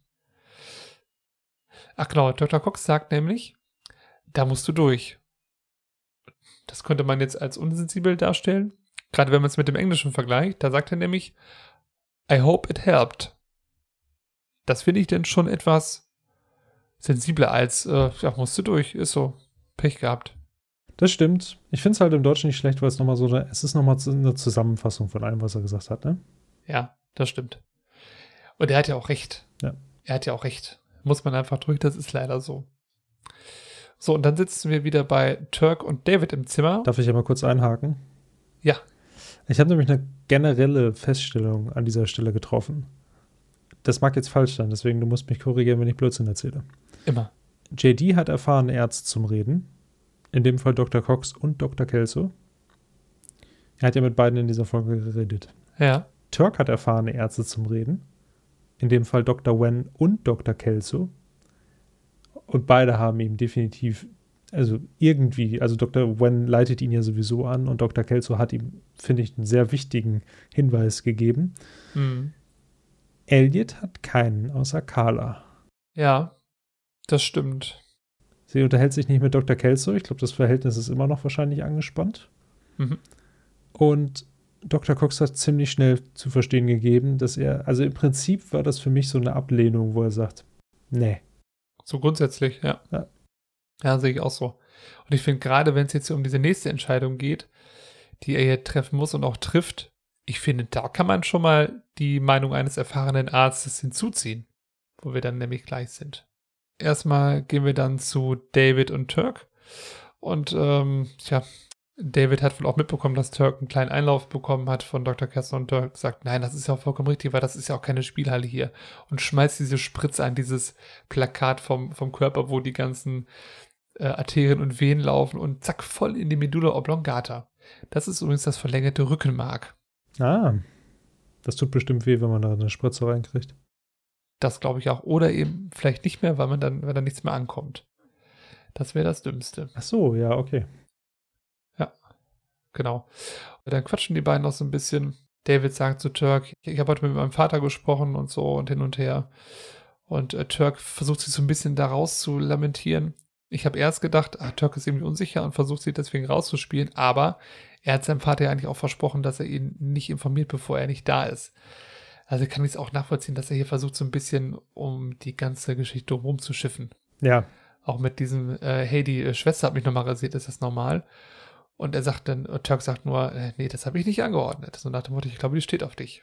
Aber David ist halt echt einfach ein sehr fitter Junge und der merkt einfach, dass irgendwas nicht stimmt und sagt, hey, Kumpel, äh, was ist los? Sag's mir. Und dann, naja, bleibt Turk auch nichts anderes übrig, als ihm zu sagen, dass sie einen riesigen Tumor gefunden haben bei ihm. finde ich generell eine super Szene, weil also es ist auch wichtig. Turk erzählt es dann David doch und ich denke, das ist, ich finde das super tatsächlich. Ja. Ich frage mich bei der ganzen Sache eins, weil ich kann es wirklich nicht einschätzen. Wie alt ist David? Boah, das ist echt schwer. Ich finde, der wirkt immer wie so ein 16-Jähriger. Ich finde, der wirkt halt wie Mitte 20. Ja, ich, ich schwanke so zwischen 16 und 25, was echt eine breite Spanne ist in der Entwicklung eines jungen Menschen. Behaupte ich mal. Vielleicht zu Anfang 20. Also für 16 wirkt er halt einfach zu erwachsen, finde ich. Aber es gibt ja auch 16-Jährige, die wirklich schon so ein gewisses Standing für sich selbst haben und so Sachen klar ansprechen, zu seinem Charakter generell passen. Aber Anfang 20 kann ich mir auch gut vorstellen. Also ich habe zumindest das Gefühl, dass jetzt zwischen ihm und Turk jetzt nicht so viel Alter liegt. Nö, da hast du sicherlich recht. Also er ist ja jetzt auch nicht Jahre gerade vielleicht. klein oder so. Hast du gerade gesagt, zehn Jahre? Ja. Oder meinst du nee, ich, ich, ich habe das Gefühl, vielleicht ein, zwei Jahre. Die beiden sind alterstechnisch recht ähnlich. Nee, das, das, das hätte ich nicht gesagt. Ein, zwei Jahre. Also fünf Minimum, würde ich sagen. Okay, für, okay. Einigen wir uns auf fünf. Guck mal, ist ein guter Kompromiss. Faire fünf. Faire fünf. Aber die Sache ist halt, ich frage mich nur, weiß ich nicht, weil er, also ich, ich würde dem nicht abkaufen, dass er 16 ist. Dafür wirkt er insgesamt erst zwar sportbegeistert und das kann vielleicht ein bisschen naiver dann wirken, aber generell hat er nichts gemacht, wo ich sagen würde, boah, der ist jetzt, der wirkt auf mich super jung. Mhm. Insofern frage ich mich, also sein Vater will ja unbedingt zuerst da sein, aber warum er überhaupt mit seinem Vater telefonieren musste? Ja. Weil er wirkt auf mich tatsächlich, also das ist ja immer die Sache. Wahrscheinlich, vielleicht ist der Schauspieler auch älter, als dann eigentlich die Serienfigur sein soll. Ja, das kann gut sein. Aber dann ist es, weil sein Alter nie erwähnt wird, ist es halt schwierig, irgendwie sich darauf einzustellen. Vielleicht soll das durch den, oder soll gerade deswegen, dass der Vater angerufen wird, nochmal klargestellt werden, dass David halt eher, also vielleicht noch minderjährig ist. Eventuell. Also oder gerade volljährig oder sowas. Würde das in Amerika dann auch 20 sein? Weil mit 21 darf man ja dort erst Alkohol trinken und ist volljährig. Richtig? Ja. Wie ist das denn? Bist du nicht vorher schon irgendwie. Nee, mit 21 darfst du erst trinken, das stimmt, und Alkohol kaufen. Aber bist du dann auch erst volljährig oder bist du auch schon mit 18 volljährig und darfst auch wählen und solche Sachen? Das ist eine gute Frage. Das ist eine sehr gute Frage. Ich glaube, die können wir im Nachgang vielleicht nochmal klären. Huch, da bin ich ja schon wieder. Ja, hier ist wieder der Zukunfts-Freddy, da mir Vergangenheits-Freddy und Vergangenheits-Christian praktisch die Aufgabe übertragen haben, einmal zu sagen, wann man volljährig in den USA ist, wollte ich das an dieser Stelle einmal tun. In der Regel ist man auch dort mit 18 Jahren volljährig. Es gibt bestimmte Ausnahmen, weil die verschiedenen Staaten das einzeln handhaben. Das heißt, es gibt Staaten, da ist man erst mit 19 volljährig und anscheinend Staaten, wo man erst mit 21 volljährig ist. Dass man erst Alkohol ab 21 trinken darf, ist allerdings anscheinend überall so. Das hat mit der Volljährigkeit an sich nichts zu tun. Wollte ich hier nur einmal alles gerade einwerfen, da bin ich ja schon wieder raus. Bis dann, äh, tschüss. Okay, glaube, dann sind wir schon wieder bei JD und dem Hausmeister. Und Mrs. Tanner. ja, die nächste Szene ist ein bisschen komplizierter. Jo. Also im Prinzip, JD steht im Flur vor dem Zimmer von Mrs. Tanner und sieht halt, dass, also Mrs. Tanner ist umgeben von ihrer Familie, sie unterhalten sich und JD geht davon aus, dass äh, sie es gerade ihrer Familie erzählt, dass sie die Entscheidung getroffen hat, dass sie sterben möchte und dass sie halt keine weitere Behandlung annimmt. Und er stellt im Prinzip fest, so, es gibt nichts, was mich dazu bringen würde, da reinzugehen. Dann kommt der Hausmeister hinter ihm um die Ecke mit einer ähm, Poliermaschine. Und es wird so ein bisschen so eine Art, so eine Art Western, Wie so ein Shootout. Wild West Theme, so ein Shootout-Theme gespielt, ne? So ein bisschen ähm, wo die beiden sich so gegenüberstehen und angucken. Ja. Und dann wird einmal speziell auf die Augenpartie geblendet, was ja früher auch in, in Western oft der Fall war. Ne? Und beide kneifen so die Augen zusammen. Und dann kommt tatsächlich der Hausmeister, dreht dann halt da an dem Gas von, seinem, von seiner Poliermaschine und mit einer recht grimmigen, aber leicht lächelnden äh, Visage Mhm. fährt er dann Richtung JD, ne? Und JD hat ja noch diese ganzen Drohungen da im Kopf und dann macht JD das Einzige, was möglich ist, die Flucht nach vorne, geht in das Zimmer von Mrs. Tanner und macht die Tür zu. In dem Moment ist ihre Familie rausgegangen, insofern ein, ein, ein super Übergang. Und JD sagt etwas, was ich witzig finde. Er sagt etwas anderes als das, was er vorher gedacht hat. Er sagt, sie haben es ihnen nicht gesagt. Er hat das irgendwie geschlussfolgert, dass Mrs. Tanner der Familie nicht gesagt hat, dass sie tatsächlich diese Entscheidung getroffen hat, zu sterben. Ja, Genau. das fand ich halt sehr interessant, weil ich meine, also es macht durchaus Sinn, die Familie zieht halt ab und hat halt keine weitere Regung. Und ich fand in diesem Punkt auch wieder interessant, was du auch vorhin erwähnt hattest, mit dass der Hausmeister eigentlich geplant war als eine nicht sichtbare Figur und somit auch so ein bisschen vielleicht die, ich sag mal, der innere Schweinehund von JD manchmal sein kann. Mhm. Weil nämlich in diesem speziellen Fall wäre es gewesen, dass JD eigentlich da nicht reingehen will, aber tatsächlich ihn seine, also so eine innere Stimme ihn da rein zwingt, praktisch. Ja, richtig, richtig. Dass er das Hausmeister irgendwie so seine Ängste verkörpert und die er dann überwindet. Ja, das fand ich super interessant. Auf jeden Fall, dann hat äh, JD mit Mrs. Tanner ähm, so ein Gespräch, also und Mrs. Tanner sagt, ja, hab's ihnen halt nicht gesagt, es hat sich nicht ergeben. Und JD sagt dann, ja, ich habe mir noch mal Gedanken gemacht und habe hier eine Liste zusammengestellt. Ja, eine kleine Bucketlist. Genau, eine Bucketlist und erkläre ihnen jetzt, warum sie das nicht machen sollen. Und dann geht er halt diese Punkte der Liste durch. Vielleicht kannst du mir da auch noch mal helfen, was da verschiedene Punkte waren. Ja. Genau, unter anderem hat er gesagt, äh, eine scharfe Pizza Diablo bei Luigi essen. Überhaupt nicht spezifisch. Spezifisch. Spezifisch. Herrgott. Sagt, sagt, er im, sagt er im Deutschen tatsächlich Luigis? Äh, ja, er sagt Luigis. Ich finde es so witzig, weil im Englischen sagt er Eat a sausage and pepper hoagie from Enrico's. Ist Hoagie auch so eine Pizza? Ich kenne den Begriff nicht. Nee. Ich kenne den Begriff auch nicht, aber das ist keine Pizza. Aber Sausage and Pepper, also Wurst und Pfeffer. Ah, Hoagie ist so eine Art ähm, Sandwich. Ah. Oh. Also so, ich, ich glaube, das könnte man vielleicht vergleichen dann mit so, mit so einem Subway-Sandwich. Boah, jetzt habe ich Bock auf so Wurst-Pfeffer-Sandwich von Enricos. Na toll, jetzt muss ich mir dann noch was zu essen machen. Naja, egal. Ich glaube, das, das, wird nichts mehr. Ah, wird knapp. Ist auch ungesund so in der Nacht, ne? Das stimmt. Ja. Wobei ich jetzt hier eine Webseite gefunden habe, die sagt, was der Unterschied zwischen Subs und zwischen Hoagies sind. Huh. Und? Keine Ahnung. Dann wird es kompliziert. Dann steht da Hero, Grinder und Sub. Ah, das ist ein Hoagie. Ja, keine Ahnung. Sieht aber, also sieht tatsächlich lecker aus. Ich, ich, ich will dir jetzt die Webseite nicht zeigen, dann hast du noch mehr Hunger. Nein, bitte nicht. Sehr, sehr gut aus. Bitte nicht. Ich merke mir, dass es sehr, sehr gut aussah. Genau. Ja, okay. Der zweite Punkt ist einmal nach Asien reisen. Und Mrs. Tanner spricht dann Japanisch. Das kann ich jetzt nicht rezitieren. Mach doch mal. Gonen kan Gurai Kyoto ni Sunde Imashita. Wahrscheinlich war die Hälfte jetzt falsch. Das war gar nicht so schlecht. Dankeschön. Ja.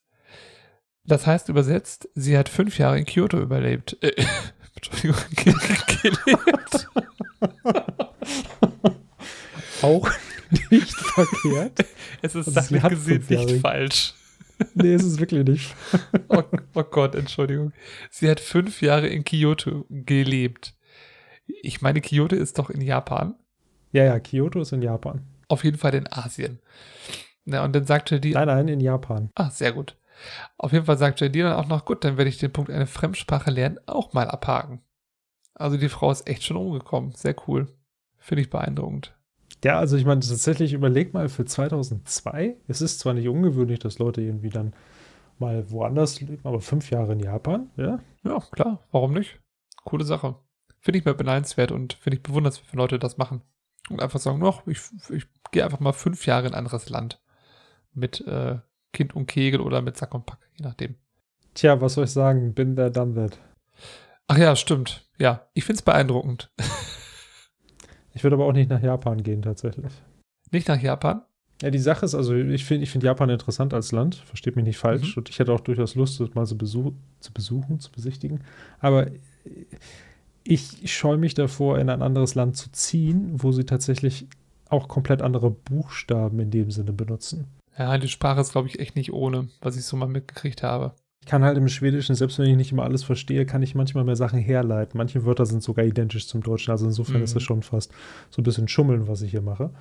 Aber wenn ich jetzt in ein Land ziehen würde, was eine komplett andere Schriftart benutzt, wo ich dann auch nicht mal mehr Straßenschilder lesen kann oder sonstiges, das wäre, glaube ich, zu viel.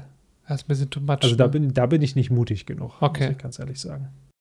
Ja, das ist natürlich, also Asien ist natürlich nochmal so eine ganz, ganz andere Distanz. Also selbst jetzt du in Schweden, ihr, ihr, ihr habt ja die Möglichkeit, mit dem Flieger relativ kurzfristig äh, jetzt in die, in die Heimat zu kommen. Ja. Ich sag mal so, wenn du jetzt in Asien lebst oder auch in Amerika vielleicht, ist es ja nicht mal so, dass du sagst, ich setze mich morgen mal rein in den Flieger und bin in zwei, drei oder ja, zwei, drei Stunden oder bin in relativ kurzer Zeit da. Nee, das sowieso nicht. Und du weißt auch automatisch, dass jeder Besuch, den du machen wirst, muss immer länger sein.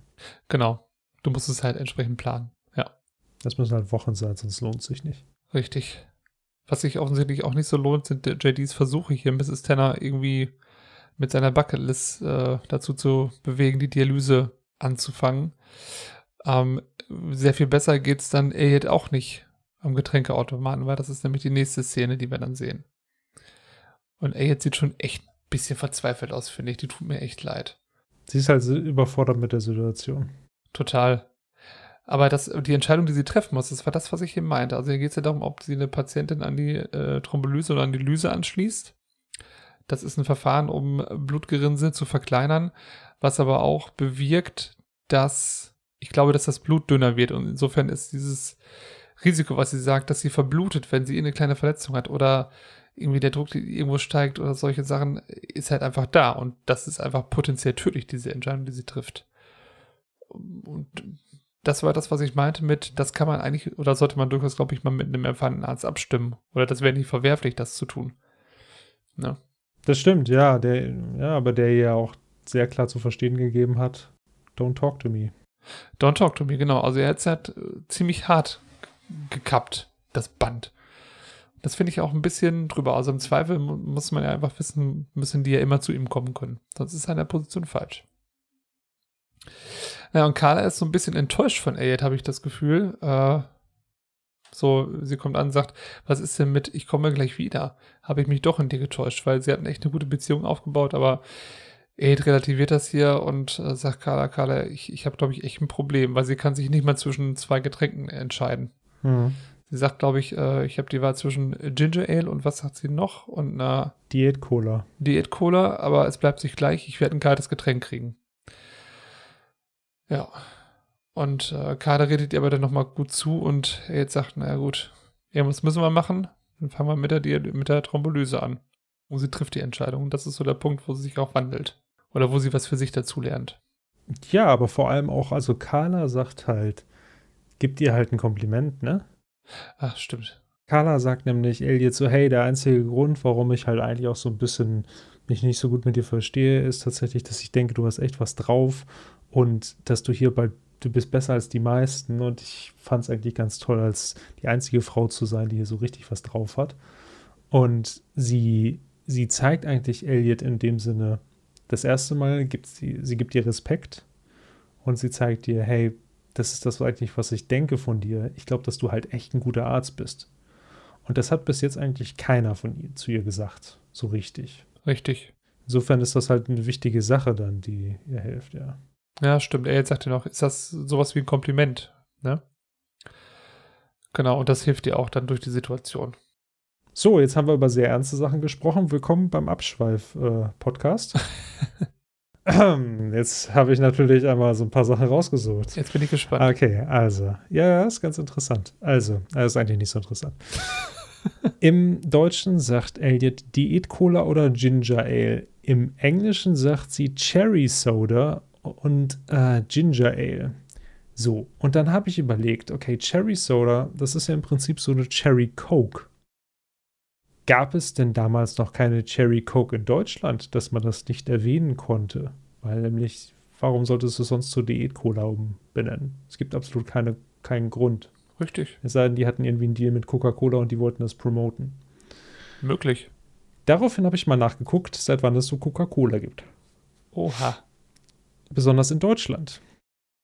Diese Fakten sind jetzt, also das ist wie bei fast allem, was wir hier sagen. Ich habe es natürlich im Internet recherchiert. Ich habe es, ich habe versucht, es zu verifizieren, soweit es geht. Mag falsch sein. Also seit 1929 gibt es Coca-Cola im Original Taste, also die Original Coca-Cola. In Deutschland wohl bemerkt, ne? Ach, in Deutschland? Seit neun, ja, ja. Wow. Seit 1983 gibt es Coca-Cola Light Taste. Aha. Da gibt es jetzt noch verschiedene Details, so seit 1991, 95 und 2005 jeweils mit neuer Rez äh, Rezeptur und dann bis 2016 war es Coca-Cola Light zuckerfrei. Jetzt kommt es aber zum Interessanteren. 1986 bis 2019 gab es Coca-Cola Cherry, die bis 2010 Cherry Coke hieß. Oder auch Kirschgeschmack. Mhm. Also sie hieß nicht Kirschgeschmack, aber sie hieß halt Kirsch Coke, glaube ich, oder Kirschcola oder so. Mhm. Hat äh, sicher der ein oder andere mal getrunken. Jo. 1990 gab es dann Coca-Cola Light Taste koffeinfrei. Also es gibt immer noch so mal Zwischensachen, wo sie irgendwas geändert haben an der Benennung oder irgendwie eine Rezeptur oder was auch immer. 2003 bis 2019 gab es Coca-Cola Vanilla.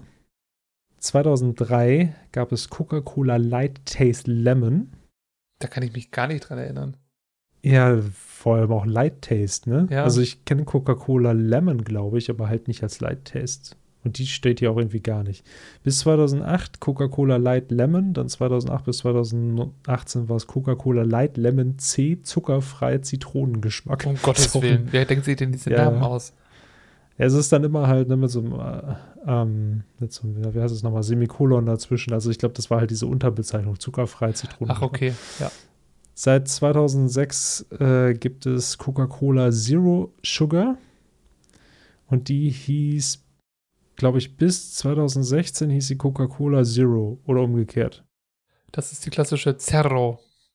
Zero, ja genau. Und dann gibt es noch seit äh, 2013 Coca-Cola koffeinfrei ohne Zucker.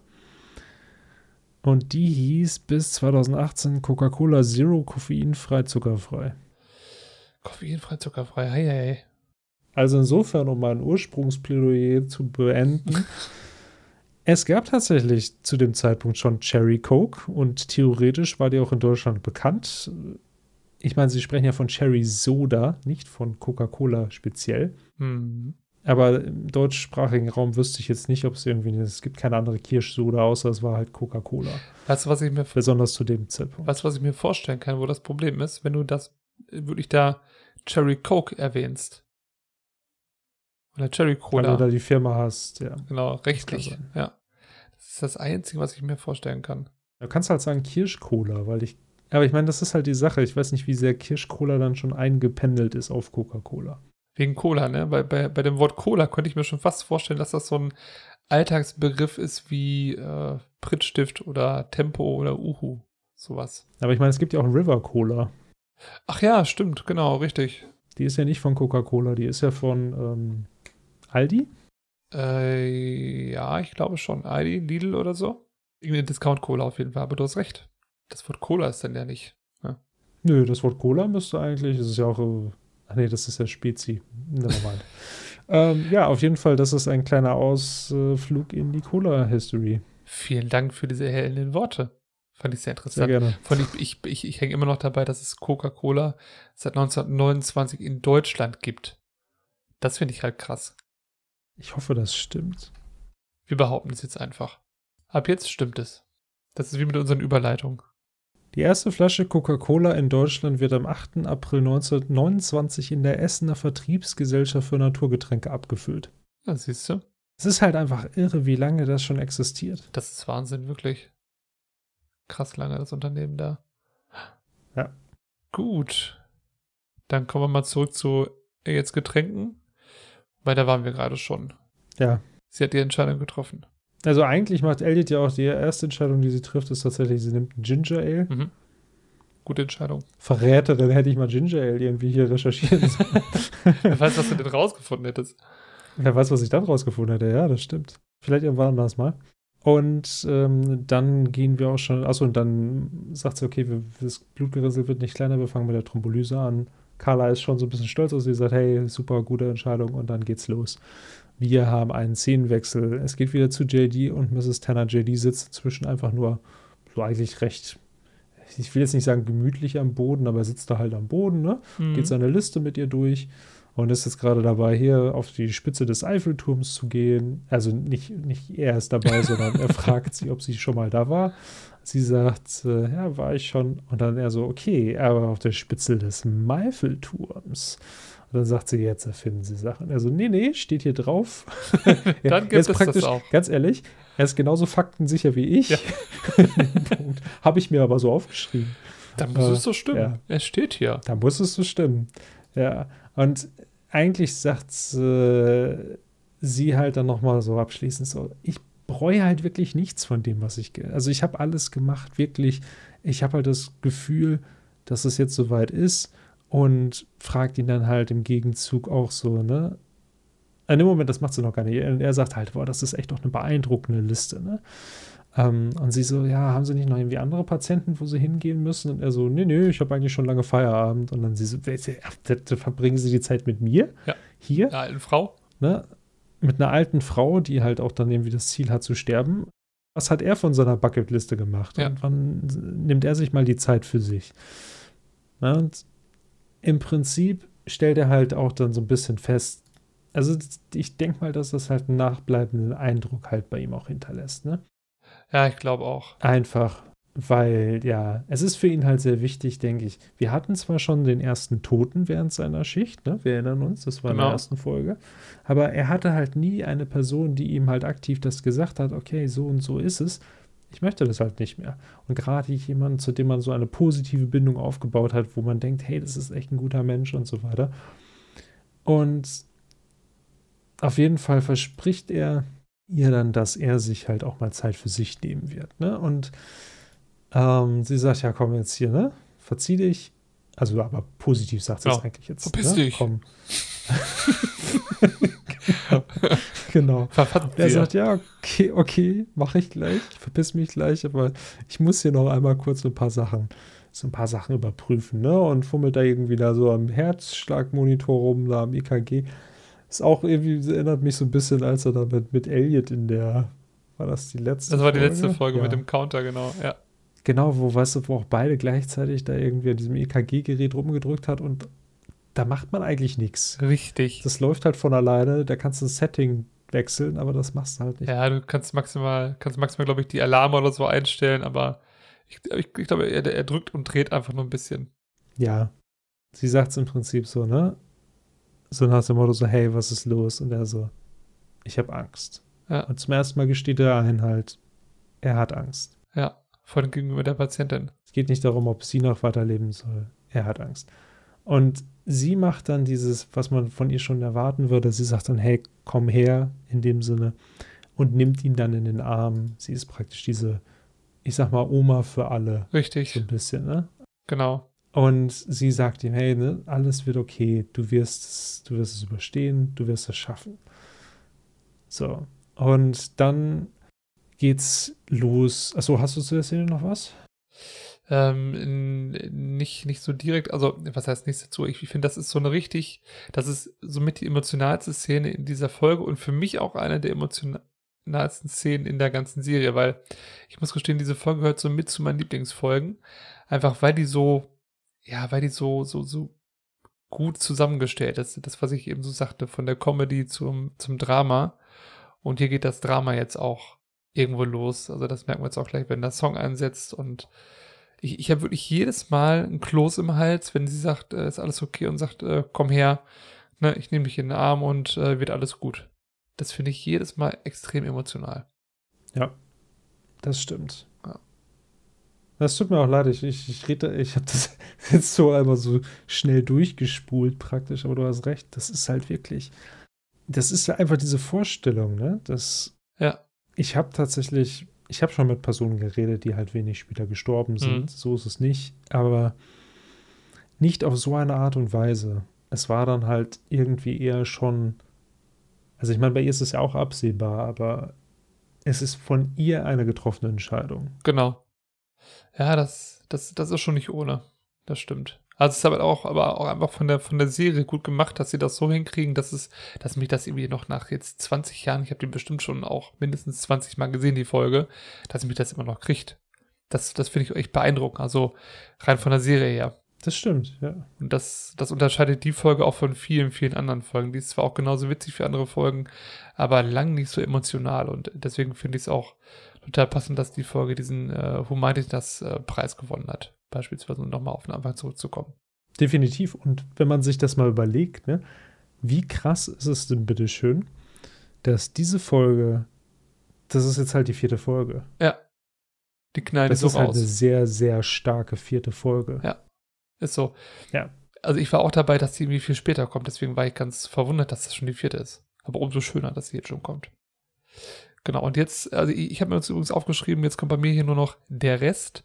Das ist so eine, so eine Da haben wir ja Glück, ich habe noch ein bisschen mehr aufgeschrieben, aber ja, das war halt, das war, also, das ist jetzt wirklich der Teil, der war einfach grauenhaft aufzuschreiben. ja, zum Schauen ist es wunderschön, weil es ist sehr gut Genau. gemacht. Deswegen, ich möchte nochmal betonen, wir, wir wollen nicht die Leistung, die hier vollbracht wurde, runterwürdigen. Es ist, glaube ich, einfach nur, dass für uns, für die Besprechung war es halt einfach blöd aufzuschreiben. Genau, also der, Also ich habe mir aufgeschrieben, achso, nee, Entschuldige. Ja, also ich, ich glaube, ich wollte fast was ähnliches sagen wie du.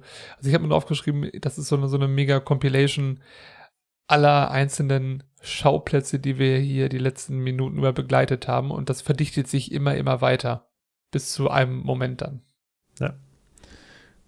Also es fängt an im Prinzip mit, ähm, wir haben Musik im Hintergrund, wir haben den, wir haben Hallelujah von John Cale, wo er einfach Hallelujah singt, läuft im Hintergrund. Sehr starke Version von Hallelujah, Mhm. finde ich. Ganz, ganz toller Song auch. Und dann gehen wir einfach mal die Szenen durch. Also Turk schiebt David in den OP. Genau. Elliot hängt mit Carla einen Katheter auf für Mrs. Ich habe Mrs. G geschrieben. Also sollte ich ja keine Witze. Senora Ja, für Guerrero. Mrs. Guerrero, für Senora Guerrero, der es echt nicht gut geht, ne? Ja. JD sitzt halt bei Mrs. Tanner. Sie hat keine, sie hat keine, keine Schläuche. Ne, doch, Schläuche Ja, hat sie tatsächlich noch drin. Das war mehr Sauerstoff, Das glaube ich, noch. noch. Ja. Ne? Ja. Und ähm, dann haben wir halt diesen Schnitt zu der OP von David. Turk operiert, sehr angestrengt. Dann haben wir JD bei Mrs. Tanner, Elliot bei Mrs. Guerrero und Turk bei David. Und im gleichen Moment Herzstillstand. Wir hören so das Beep. Ja. Und alle drehen sich halt um und schauen auf das EKG. EKG zeigt Null an. Und alle drei Patienten sind tot. Wir hatten am Anfang der Folge das gesagt wurde, hey, einer von drei Patienten sterben. In diesem Fall sind alle drei gestorben. Manchmal läuft es schlechter. Was natürlich, das andere war die Statistik und das ist jetzt halt nun mal so. Und jetzt haben wir halt, jetzt geht es natürlich weiter. JD spricht jetzt mit Mrs. Tanners Familie und sagt der Familie, hey, sie ist halt ruhig eingeschlafen und alles. Ähm, naja, ich will nicht sagen, war okay, aber es war halt ein sehr, sehr friedliches Ende, was ja auch durchaus wichtig ist. Ja. Und dann haben wir den nächsten. Turk spricht mit Davids Vater, dem Jim Morrison. Und tatsächlich, ich muss sagen, also er- ich finde, er passt sehr gut zu seinem Sohn, so als Vater, wenn ich das mal so sagen darf, der Schauspieler. Ja, richtig. Also meinst optisch, ne? Ja. Ja. Er, das Einzige, was. Also, ich meine, ich verstehe, dass es die Serie so machen muss.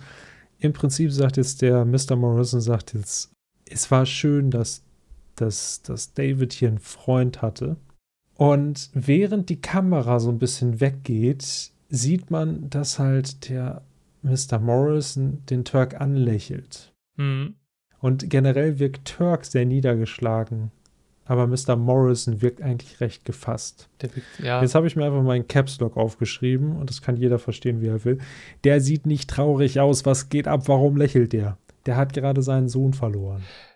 Ja, genau. Vor allem, man muss ja überlegen, in welcher Situation das war. Ich, ich kann mir vorstellen, wenn das ein langer Prozess ist und du weißt, es wird irgendwann dazu kommen, dass dein Sohn stirbt, dann kannst du da vielleicht halbwegs so sitzen. Aber das war doch jetzt innerhalb von, weiß ich nicht, zwei Tagen von der Sohn hat eine Leisten-OP, ist alles Taco, zu der hat Krebs und der ist tot. Ja, korrekt. Und die Ja. Sache ist ja, es ist ja nicht, das ist ja nochmal die Sache. Bei Mrs. Tanner war es, also das ist jetzt auch schon, da können wir gleich nochmal besonders drüber sprechen, aber jetzt bei dem David war es halt nicht abzusehen, dass er während der OP stirbt. Nein, also äh, ich glaube, außerhalb der, der normalen Risiken, die so eine OP ähm, ja immer birgt und auch so eine spezielle OP wahrscheinlich immer birgt. Von daher, ja. Oder es wurde uns nicht halt kommuniziert. Das kann auch sein. Ja, das kann natürlich auch sein, wenn es so eine ganz komplexe Geschichte ist. Aber trotzdem, selbst wenn es eine kom komplexe OP ist, ich meine, diese Nachricht zu verarbeiten, dein Sohn hat Krebs und äh, es besteht eine krasse OP bevor. Also allein dann ist man ja schon mal fix und fertig. Wenn, wenn die OP dann auch noch nicht gelingt, ist es ja noch mal krasser. Wie du schon sagst, der ist, der ist einfach zu gefasst, der Schauspieler. Ich verstehe halt, dass sie das so aufgebaut haben. Also er, er gibt halt zu verstehen, es war super, dass Turk da war und so weiter. Und das, was Turk gemacht hat, war richtig, weil wir hatten ja vorher Dr. Kelso, gesagt das ist kompletter Blödsinn, was sie da gemacht haben. Jetzt hat Turk praktisch zwei Stimmen und an denen kann er sich dann orientieren. Aber ja, das, das, das fiel mir so ein bisschen auf. Aber wir, wir können jetzt auch nochmal weitergehen. So, dann Jo. haben wir Elliot und Carla tatsächlich bei Dr. Cox Und das ist jetzt eigentlich schon wieder eine wichtige Szene. Jetzt im Nachhinein sieht er halt, was sie gemacht hat. Und bei, De äh, bei Mrs. Guerrero. Und er stellt fest, alles okay, hätte ich genauso gemacht. Du hast komplett richtig gehandelt. Die Szene fand ich sehr wichtig, weil die ist zwar relativ kurz, aber im Prinzip ist das jetzt so nochmal so dieser Check. Und tatsächlich hat Elliot es drauf. Sie hat genau, genau, das gemacht, was er auch gemacht hätte. Ich finde, das ist schon einfach komplett, ohne dass sie ihn gefragt hat. vielleicht ist es deswegen so wichtig, dass sie ihn nicht gefragt hat, zumindest für ihre eigene Entwicklung, weil sie es weiß. Sie kann es anscheinend. Ja, genau. Es war halt wirklich nur dieses, sie hatte Angst, einen Fehler zu begehen. Und wenn sie davon frei gelöst ist, vom Fachwissen her, kann sie es. Ja, stimmt, richtig. Sie weiß alles und sie kann das auch. Sie hat sich nur nicht getraut. Ja. Ja, genau. Und umso wichtiger ist dann diese, diese Rückkopplung von Dr. Cox, dass er auch nochmal sagt, nein, das ist alles in Ordnung, du hast alles richtig gemacht. Fertig. Genau. Das schafft Vertrauen. Ja. Das ist auch ein schöner Abschluss, finde ich, für Elliot für die Folge. Finde ich auch. Aber also ja. wir sehen, wir sehen jetzt auch nochmal so, so, ein, so, so einen Durchlauf, wo praktisch JD nochmal ein bisschen mehr mit der Familie spricht und Turk spricht mit dem Vater, der immer noch lächelt. Genau. Und ja, das ist jetzt schwierig. Wir hatten uns schon drüber unterhalten. Elliot unterhält sich mit dem Mann oder Sohn von Mrs. Guerrero. Ich glaube eher, dass es der Sohn ist. Ja. Also für Mann ist er, glaube ja. ich, ist er zu jung, glaube ich. Ja. Ja. Und dann haben wir wieder den Splitscreen, wo wir halt Turk, Elliot und JD alle drei sehen, uns alle drei sagen, es tut mir leid. Das ist natürlich die Anspielung an den Anfang der Folge, wo wir den Splitscreen hatten, wo alle drei zu sehen wollen und sagen, ich bin ihr Arzt. Und jetzt haben sie den Hinterbliebenen gesagt, dass es ihnen leid tut. Naja.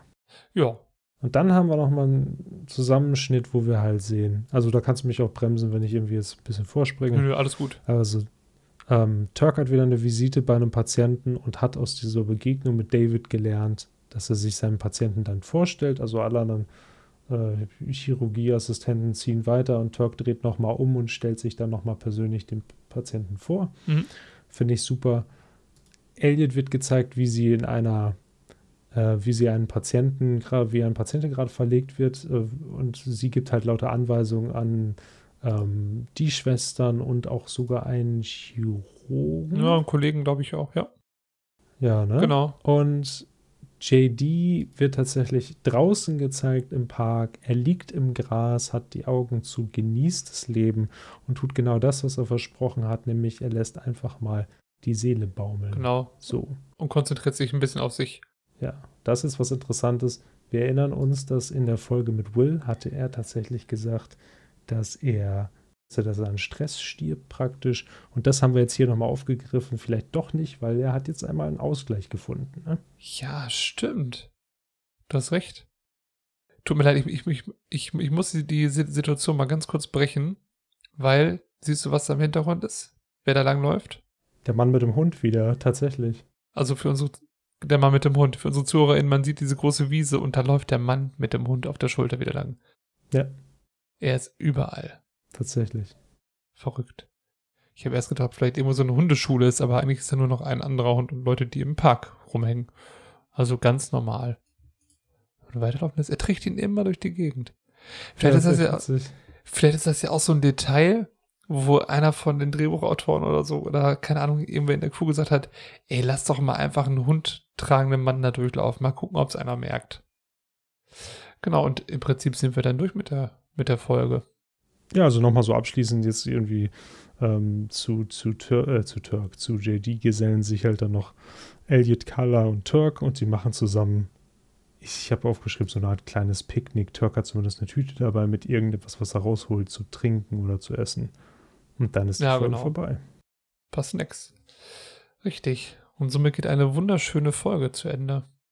Also, wie gesagt, ich habe es ja eben schon gesagt, das ist so mit die, also mit einer meiner Lieblingsfolgen, Minimum Top 3, muss ich sagen. Ja, okay. Ich bin dann auf jeden Fall gespannt auf die anderen. Also, ich finde es auch eine super Folge. Nicht meine Top 3, aber definitiv sehr wichtig für alle. Ja, absolut. Auch mal so von der, von der Art her nochmal was anderes, aber ist ja auch erst die vierte Folge. Aber da sieht man mal, was, was die Serie kann und sich so auch zutraut, finde ich, ne? Richtig. Korrekt. So am langen Ende. Okay, ich glaube, wenn du auf deinem Zettel nichts mehr hast und alle Haken gemacht hast. Ich habe alle Haken gemacht, nichts mehr übrig. Sehr gut, alle Haken, die es gibt. Ich habe nämlich auch alle Haken gemacht, die es gibt. Und dann würde ich sagen, wünsche ich unseren ZuhörerInnen eine gute Nacht, einen schönen Tag, ein schönes Wochenende, einen schönen Wochenanfang, je nachdem, wann ihr uns hört. Äh, und bis zum nächsten Mal. Ja, den wünsche ich äh, unseren ZuhörerInnen natürlich auch, oder das wünsche ich unseren ZuhörerInnen natürlich auch. Vielen Dank äh, fürs Besprechen der Folge, Christian. Ja, immer wieder gerne, Freddy. Hat mir viel Spaß gemacht. Ich glaube, das ist bisher die längste Folge, die wir aufgenommen haben. Ja, mit Abstand. mit Abstand. Mit Abstand. Mal gucken, was da noch geht. Mal gucken, was da noch geht, ja. Genau. Bis zum nächsten Mal. Macht's gut. Wir sehen uns in der nächsten Folge dann. Genau. Ciao. Bis dann. Tschüss.